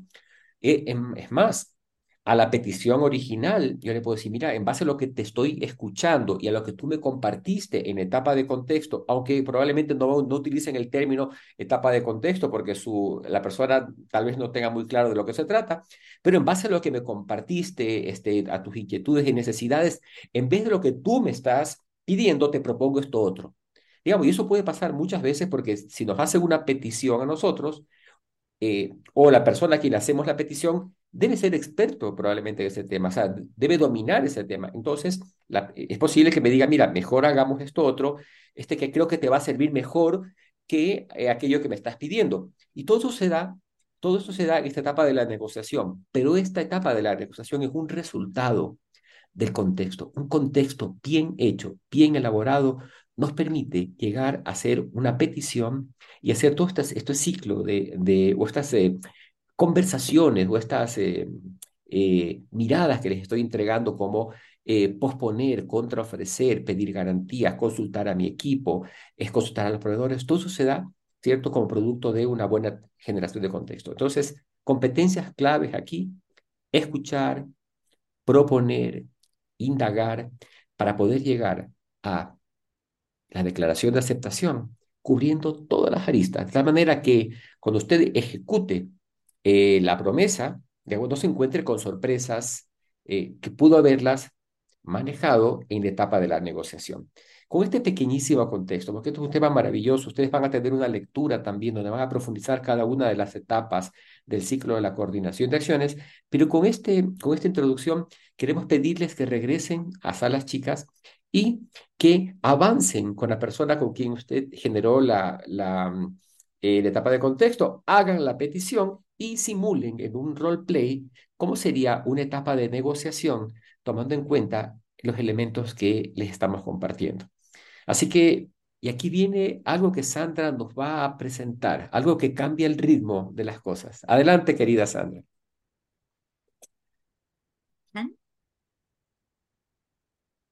¿Escuchan? Carísimo. tic, tac, tic, tac. Dios Cronos, en el momento que aceptamos la promesa y decimos, ok, vamos con esto, empieza Dios Cronos a hacerse dueño y señor de todo lo que viene. Cronos un dios griego, sabía de una profecía. Y en la profecía decía que sus hijos lo iban a matar para apoderarse de su trono y de su poder. Entonces, el dios Cronos lo que hacía es que nacía un hijo y se lo devoraba. Y eso nos pasa con el tiempo, eso nos pasa con el dios Cronos está encima de nosotros, tic-tac, tic-tac, tic-tac, marcando lo que tenemos que ir haciendo, aquello que negociamos, las acciones que eh, se evidenciaron necesarias de, hacer. Y de aquí para adelante, en el momento en que yo dije clic, vamos con esa promesa, Dios crono empieza a apoderarse del escenario. Antes estaba el dios, Cairo, ¿se acuerdan? Que era el dios que tenía que ver con la intuición de darnos cuenta de cuál era el momento adecuado, cuál era el momento preciso para entrar. Aquí está Cronos marcándonos, tic-tac, tic-tac. Y nosotros con esa tensión encima para cumplir. Porque entramos inmediatamente al al otro polo, bajamos del norte al sur, atravesamos la línea del Ecuador en el polo del cumplimiento de la promesa. Cumplimiento de la promesa, que ya vimos con Farid, que tiene que ver con nuestra identidad privada y con nuestra identidad pública, que tiene que ver con las posibilidades que voy sembrando en el mundo para mí y para otros el cumplimiento de la promesa que está vinculado con la impecabilidad. Una vez entonces que digo sí a la promesa y empieza el dios Cronos a estar presente en lo que voy haciendo, también empieza a pasar otra cosa. Es, es, como loco, es como loco, como, como que se trastorna el mundo, como que empiezan a pasar cosas insospechadas. Y empiezan a llegar a habitar el espacio las contingencias, que son como pequeñas diablillas que se empiezan a, descolgar de todos los rincones y que empiezan a hacernos tan difícil todo. Y siempre hay, Dios mío, siempre hay. Ay, no, es que iba saliendo, no, no pudo llegar, no pudimos, no estamos pudiendo cumplir con el cliente porque el pedido que habíamos hecho no, no, no llegó a Chile porque había una huelga en el puerto. Contingencia, gran contingencia. Claro, no, teníamos definido un valor, un precio, porque habíamos hecho una estimación de lo que, de lo que el, precio del dólar, ¡pum! se disparó y entonces ahora tenemos que ver y gestionar los recursos de otra manera para poder cumplirle al cliente y mantener eh, ciertos márgenes de ganancia para nosotros también. Gestión de contingencia. No, teníamos el equipo listo, ¡pum! Se enfermó, se enfermó el niño de la persona que estaba a cargo del equipo y obviamente atendió a su hijo y el equipo nos quedó descabezado. Contingencias. Las contingencias están y van a estar siempre. ¿Qué es lo interesante? Desde nuestro lugar de líder, de lideresa, tener diseño de contingencia, adelantarnos a todo lo posible de adelantarnos de manera de resguardar con todo lo que podamos el cumplimiento de la promesa. Una de las cosas importantes para el cumplimiento de la promesa es el seguimiento que necesitamos hacer. Si soy cliente, es decir, estoy esperando que el ejecutor cumpla conmigo, puedo hacer seguimiento, ir chequeando cómo vas, cómo vamos, cómo vamos con el tiempo comprometido, eh, ir generando las conversaciones necesarias para asegurarme como cliente que voy a obtener la satisfacción de aquello que estoy pidiendo o aquello que se me ofreció. Y si soy ejecutora, tengo que ir chequeando todos los otros ciclos que abrimos, eh, quizás con otros proveedores, porque para cumplir con el cliente necesité generar una estrategia y una alianza con otra consultora, porque lo que el cliente necesitaba no era solo lo que nosotros hacemos, sino que también lo que hace otra consultora o lo que el producto que me pidió el cliente tiene que ver también con unas materias primas que nosotros no producimos, pero que otros producen. Y entonces generé otros ciclos. Tengo que hacer seguimiento, tengo que ir chequeando. Eso no significa estar encima de otros y no confiar en lo que otros están haciendo. Solamente significa resguardo, adelantarnos para asegurar que si hay un inconveniente podamos reaccionar a tiempo y velar por el cumplimiento. Vi tu mano levantada, Hugo, déjame terminar la idea y te doy, y te doy la palabra.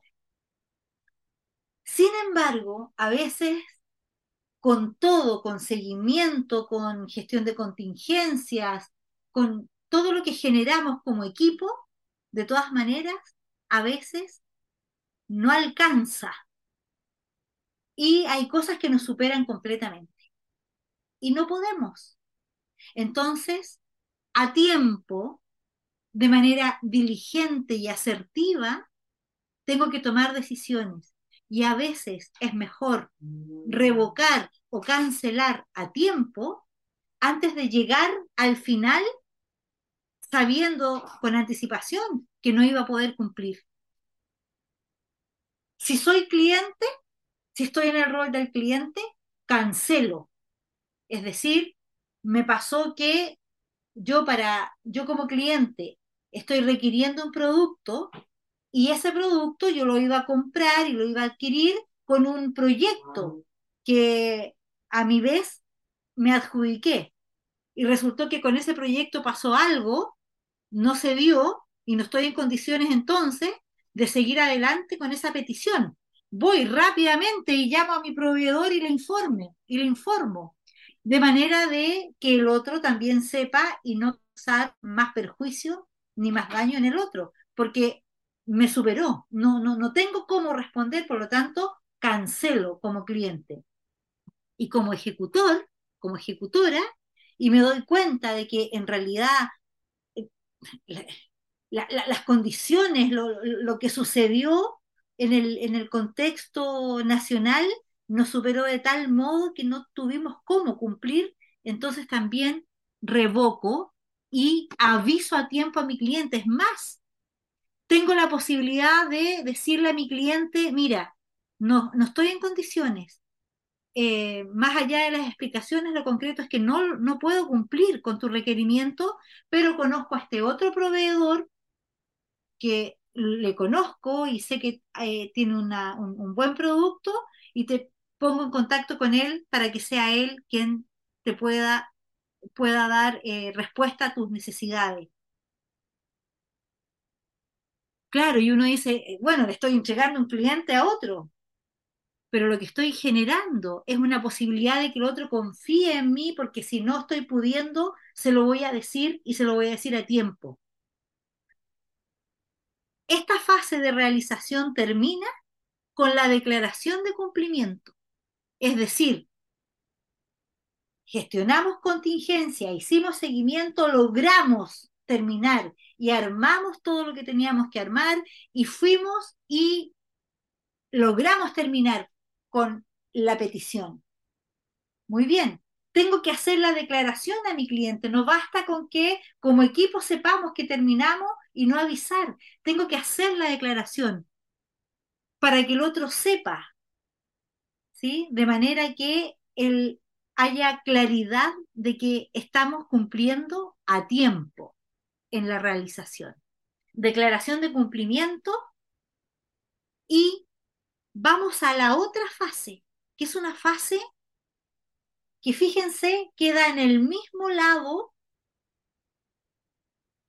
que la creación de contexto, que es el lado oscuro de la luna, lado claro de la luna, que es lo que más se ve, negociación, realización, lado oscuro de la luna, que se ve menos, creación de contexto, que ya vimos que hacemos poco porque no lo veíamos, no lo teníamos identificado, este otro aspecto que también nos queda en el lado oscuro de la luna, es algo que está enunciado, que está dicho, que como título todo el mundo dice, sí, es muy importante, pero que hacemos poco.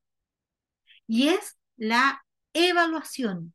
Inicia con la, con, la, con la declaración de la promesa y termina con la declaración del cumplimiento, que es lo que, es lo que decíamos, y avisar, avisar, declarar que efectivamente ya hicimos el cumplimiento. Y entonces pasamos a la otra fase. Por eso que les decía, está en el mismo lado de la creación de contexto. Lo hacemos poco. Y claro, toda la teoría dice que es muy importante porque es una fase que nos permite aprender de lo que estamos haciendo. Es la fase que, en la que necesitamos escuchar.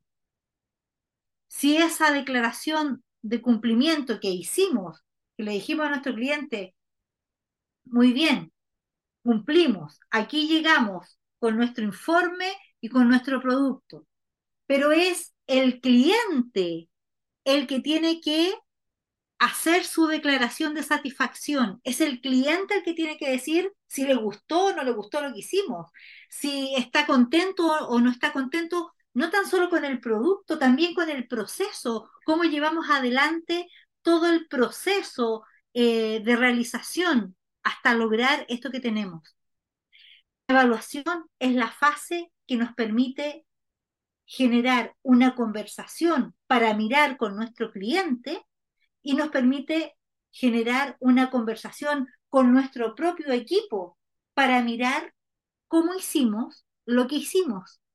¿Cuántos espacios de mejora perdemos por no hacer la evaluación? ¿Y qué nos pasará? ¿Por qué será que no la hacemos?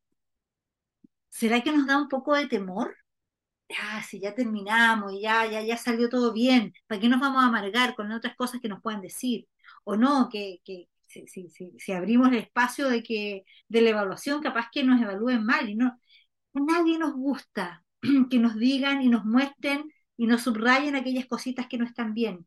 Pero por Dios que sirve para generar posibilidad de mirar distinto, para pensarnos en un desafío de mejora, para pensar en nuevos escenarios, no solo de aquellas cosas, y también, pero no solo de aquellas cosas que definitivamente no funcionan mal.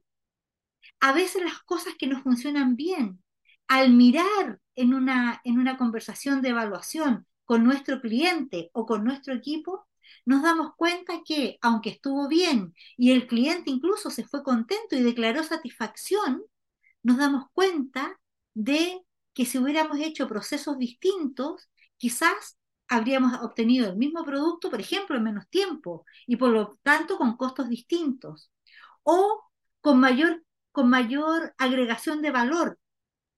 Quizás si hubiéramos estado más atentas o más atentos como equipo a las transformaciones que, mi, que durante el proceso de realización ocurrieron respecto del tema en que, en que estamos trabajando el pedido, capaz que hubiéramos podido rearticular acciones, redefinir otras situaciones y podríamos haber entregado un producto en consenso con el, con el cliente, pero quizás podríamos haber entregado un producto de mayor calidad que le hubiera agregado mucho más valor al cliente y en su momento no lo vimos. Y el cliente se fue contento. Pero si nosotros somos capaces de reflexionar, de mirar, de evaluar, tenemos muchas más posibilidades de ser más competentes y de mejorar nuestros niveles de desempeño. En esta fase de evaluación, entonces tenemos que atrevernos a indagar, a preguntar a nuestro cliente. En esta fase de evaluación tenemos la posibilidad de indagar, de abrir conversaciones con nuestro cliente para comprender qué siente al haber recibido. Fíjense, la fase de evaluación tiene dos miradas. Tiene una mirada al futuro, que es el aprendizaje, que es lo que nos puede permitir la transformación, y tiene una mirada al pasado, que es mirar aquello que definimos en el proceso de negociación, ¿se acuerdan? Los estándares de desempeño. ¿Cuándo vamos a decir qué vamos a mirar, qué vamos a querer de ese producto para que cuando tengamos el producto podamos decir, bien, eso era lo que queríamos, tal como lo definimos en esa otra fase. Por eso es que es tan importante en la fase de negociación establecer los criterios de satisfacción de manera que nos permita hacer una evaluación con el cliente y que el cliente pueda decir, ¿se ajusta o no se ajusta? Pero puede pasar, perfectamente puede pasar, que en el proceso como cliente, no, no me gustó, no me gustó, no me gustó para nada lo que hicieron, me cargó, yo les había pedido que, yo les había pedido que nos asesoraran en todo el proceso que hicimos de cambio de segundo nivel de mando en, la organización. Pero ese, ese, acompañamiento que hicieron no le permitió para nada a las personas que se incorporaron tener una mirada sobre la empresa ni generar conversaciones con, entre ellos, ni con los jefes directos, ni con los subalternos. Sentí que nunca, nunca eh, mi, mi, mi ejecutor, nunca, mi proveedor, nunca hizo conversaciones conmigo para ir chequeando si yo estaba contenta o no con lo que estaban haciendo. No, me cargó. Me cargó. Y en ese momento me llama un amigo que tiene una empresa similar a la mía, le cuento, ¿sabes qué? No, estoy, estoy pasando un mal rato porque me cargó, contraté una empresa, no, me cargó. Ojalá que ni te topes con ella. Empiezo a generar reclamos que, por supuesto, van a afectar la identidad pública del otro, pero no tengo la capacidad, no tengo las competencias, no las he desarrollado para hacer una conversación que permita abrir espacios de quizás de reparación, quizás de aprendizaje. ¿Y dónde me quedo? En la queja. En la queja de me cargó, no me gustó, no, no, no, no, no me satisfa, no me satisfizo en lo que hice, en lo que hizo, pero no puedo generar la conversación de reclamo. Esa conversación de reclamo es una conversación que puedo abrir en el espacio de la evaluación y que es una conversación muy particular que ya en poquitos segundos más la vamos a mirar en detalle porque merece que entremos en ella con profundidad. Entonces, quiero mostrarles el andar, ah, no, yo tengo el poder, muy bien. Quiero mostrarles entonces eh, la estructura completa del ciclo. Ya sea que empezamos en la petición o en la oferta. Nos vamos a quedar en la petición. Iniciamos con la creación de contexto, ¿sí? Lado norte. La constitución de la promesa. Entonces, generación de contexto, con todas las incompetencias que ya estoy descubriendo que tengo, hacemos la petición, eh, hacemos todo el proceso de negociación con todas las conversaciones que tenemos que abrir, con todas las inquietudes que hay que poner, eh, con todas las preguntas que tengo que hacer para estar eh, en claridad y resguardar la dignidad de todos y, y definir con claridad las condiciones de satisfacción. Hacemos clic, empieza el dios Cronos a, a funcionar y entramos a la fase de realización y el tic-tac, tic-tac, tic-tac nos acompaña, llegan las contingencias y, y, atravesamos las contingencias, logramos hacer la realización, declaramos entonces el cumplimiento, avisamos a nuestro cliente y nos cerramos allí. No, señores, vamos a la fase de evaluación, una rica fase que nos puede alimentar y, generar condiciones de aprendizaje. Ahí tenemos la estructura completa del ciclo de coordinación de acciones. Muchas conversaciones, muchas posibilidades, y les pido que se conecten con la imagen de la mañana del, del, del diagrama del flujo y de las flechitas. Cómo en cada situación, en cada área, en cada persona, en cada una de las tareas, estas conversaciones referidas a coordinar acciones nos pueden facilitar la generación de nuestro trabajo y nos pueden permitir elevar los niveles de desempeño del equipo. Muy bien, muy bien, queridas, queridos, muchas gracias por la participación del día, por estar presentes, por los trabajos en sala.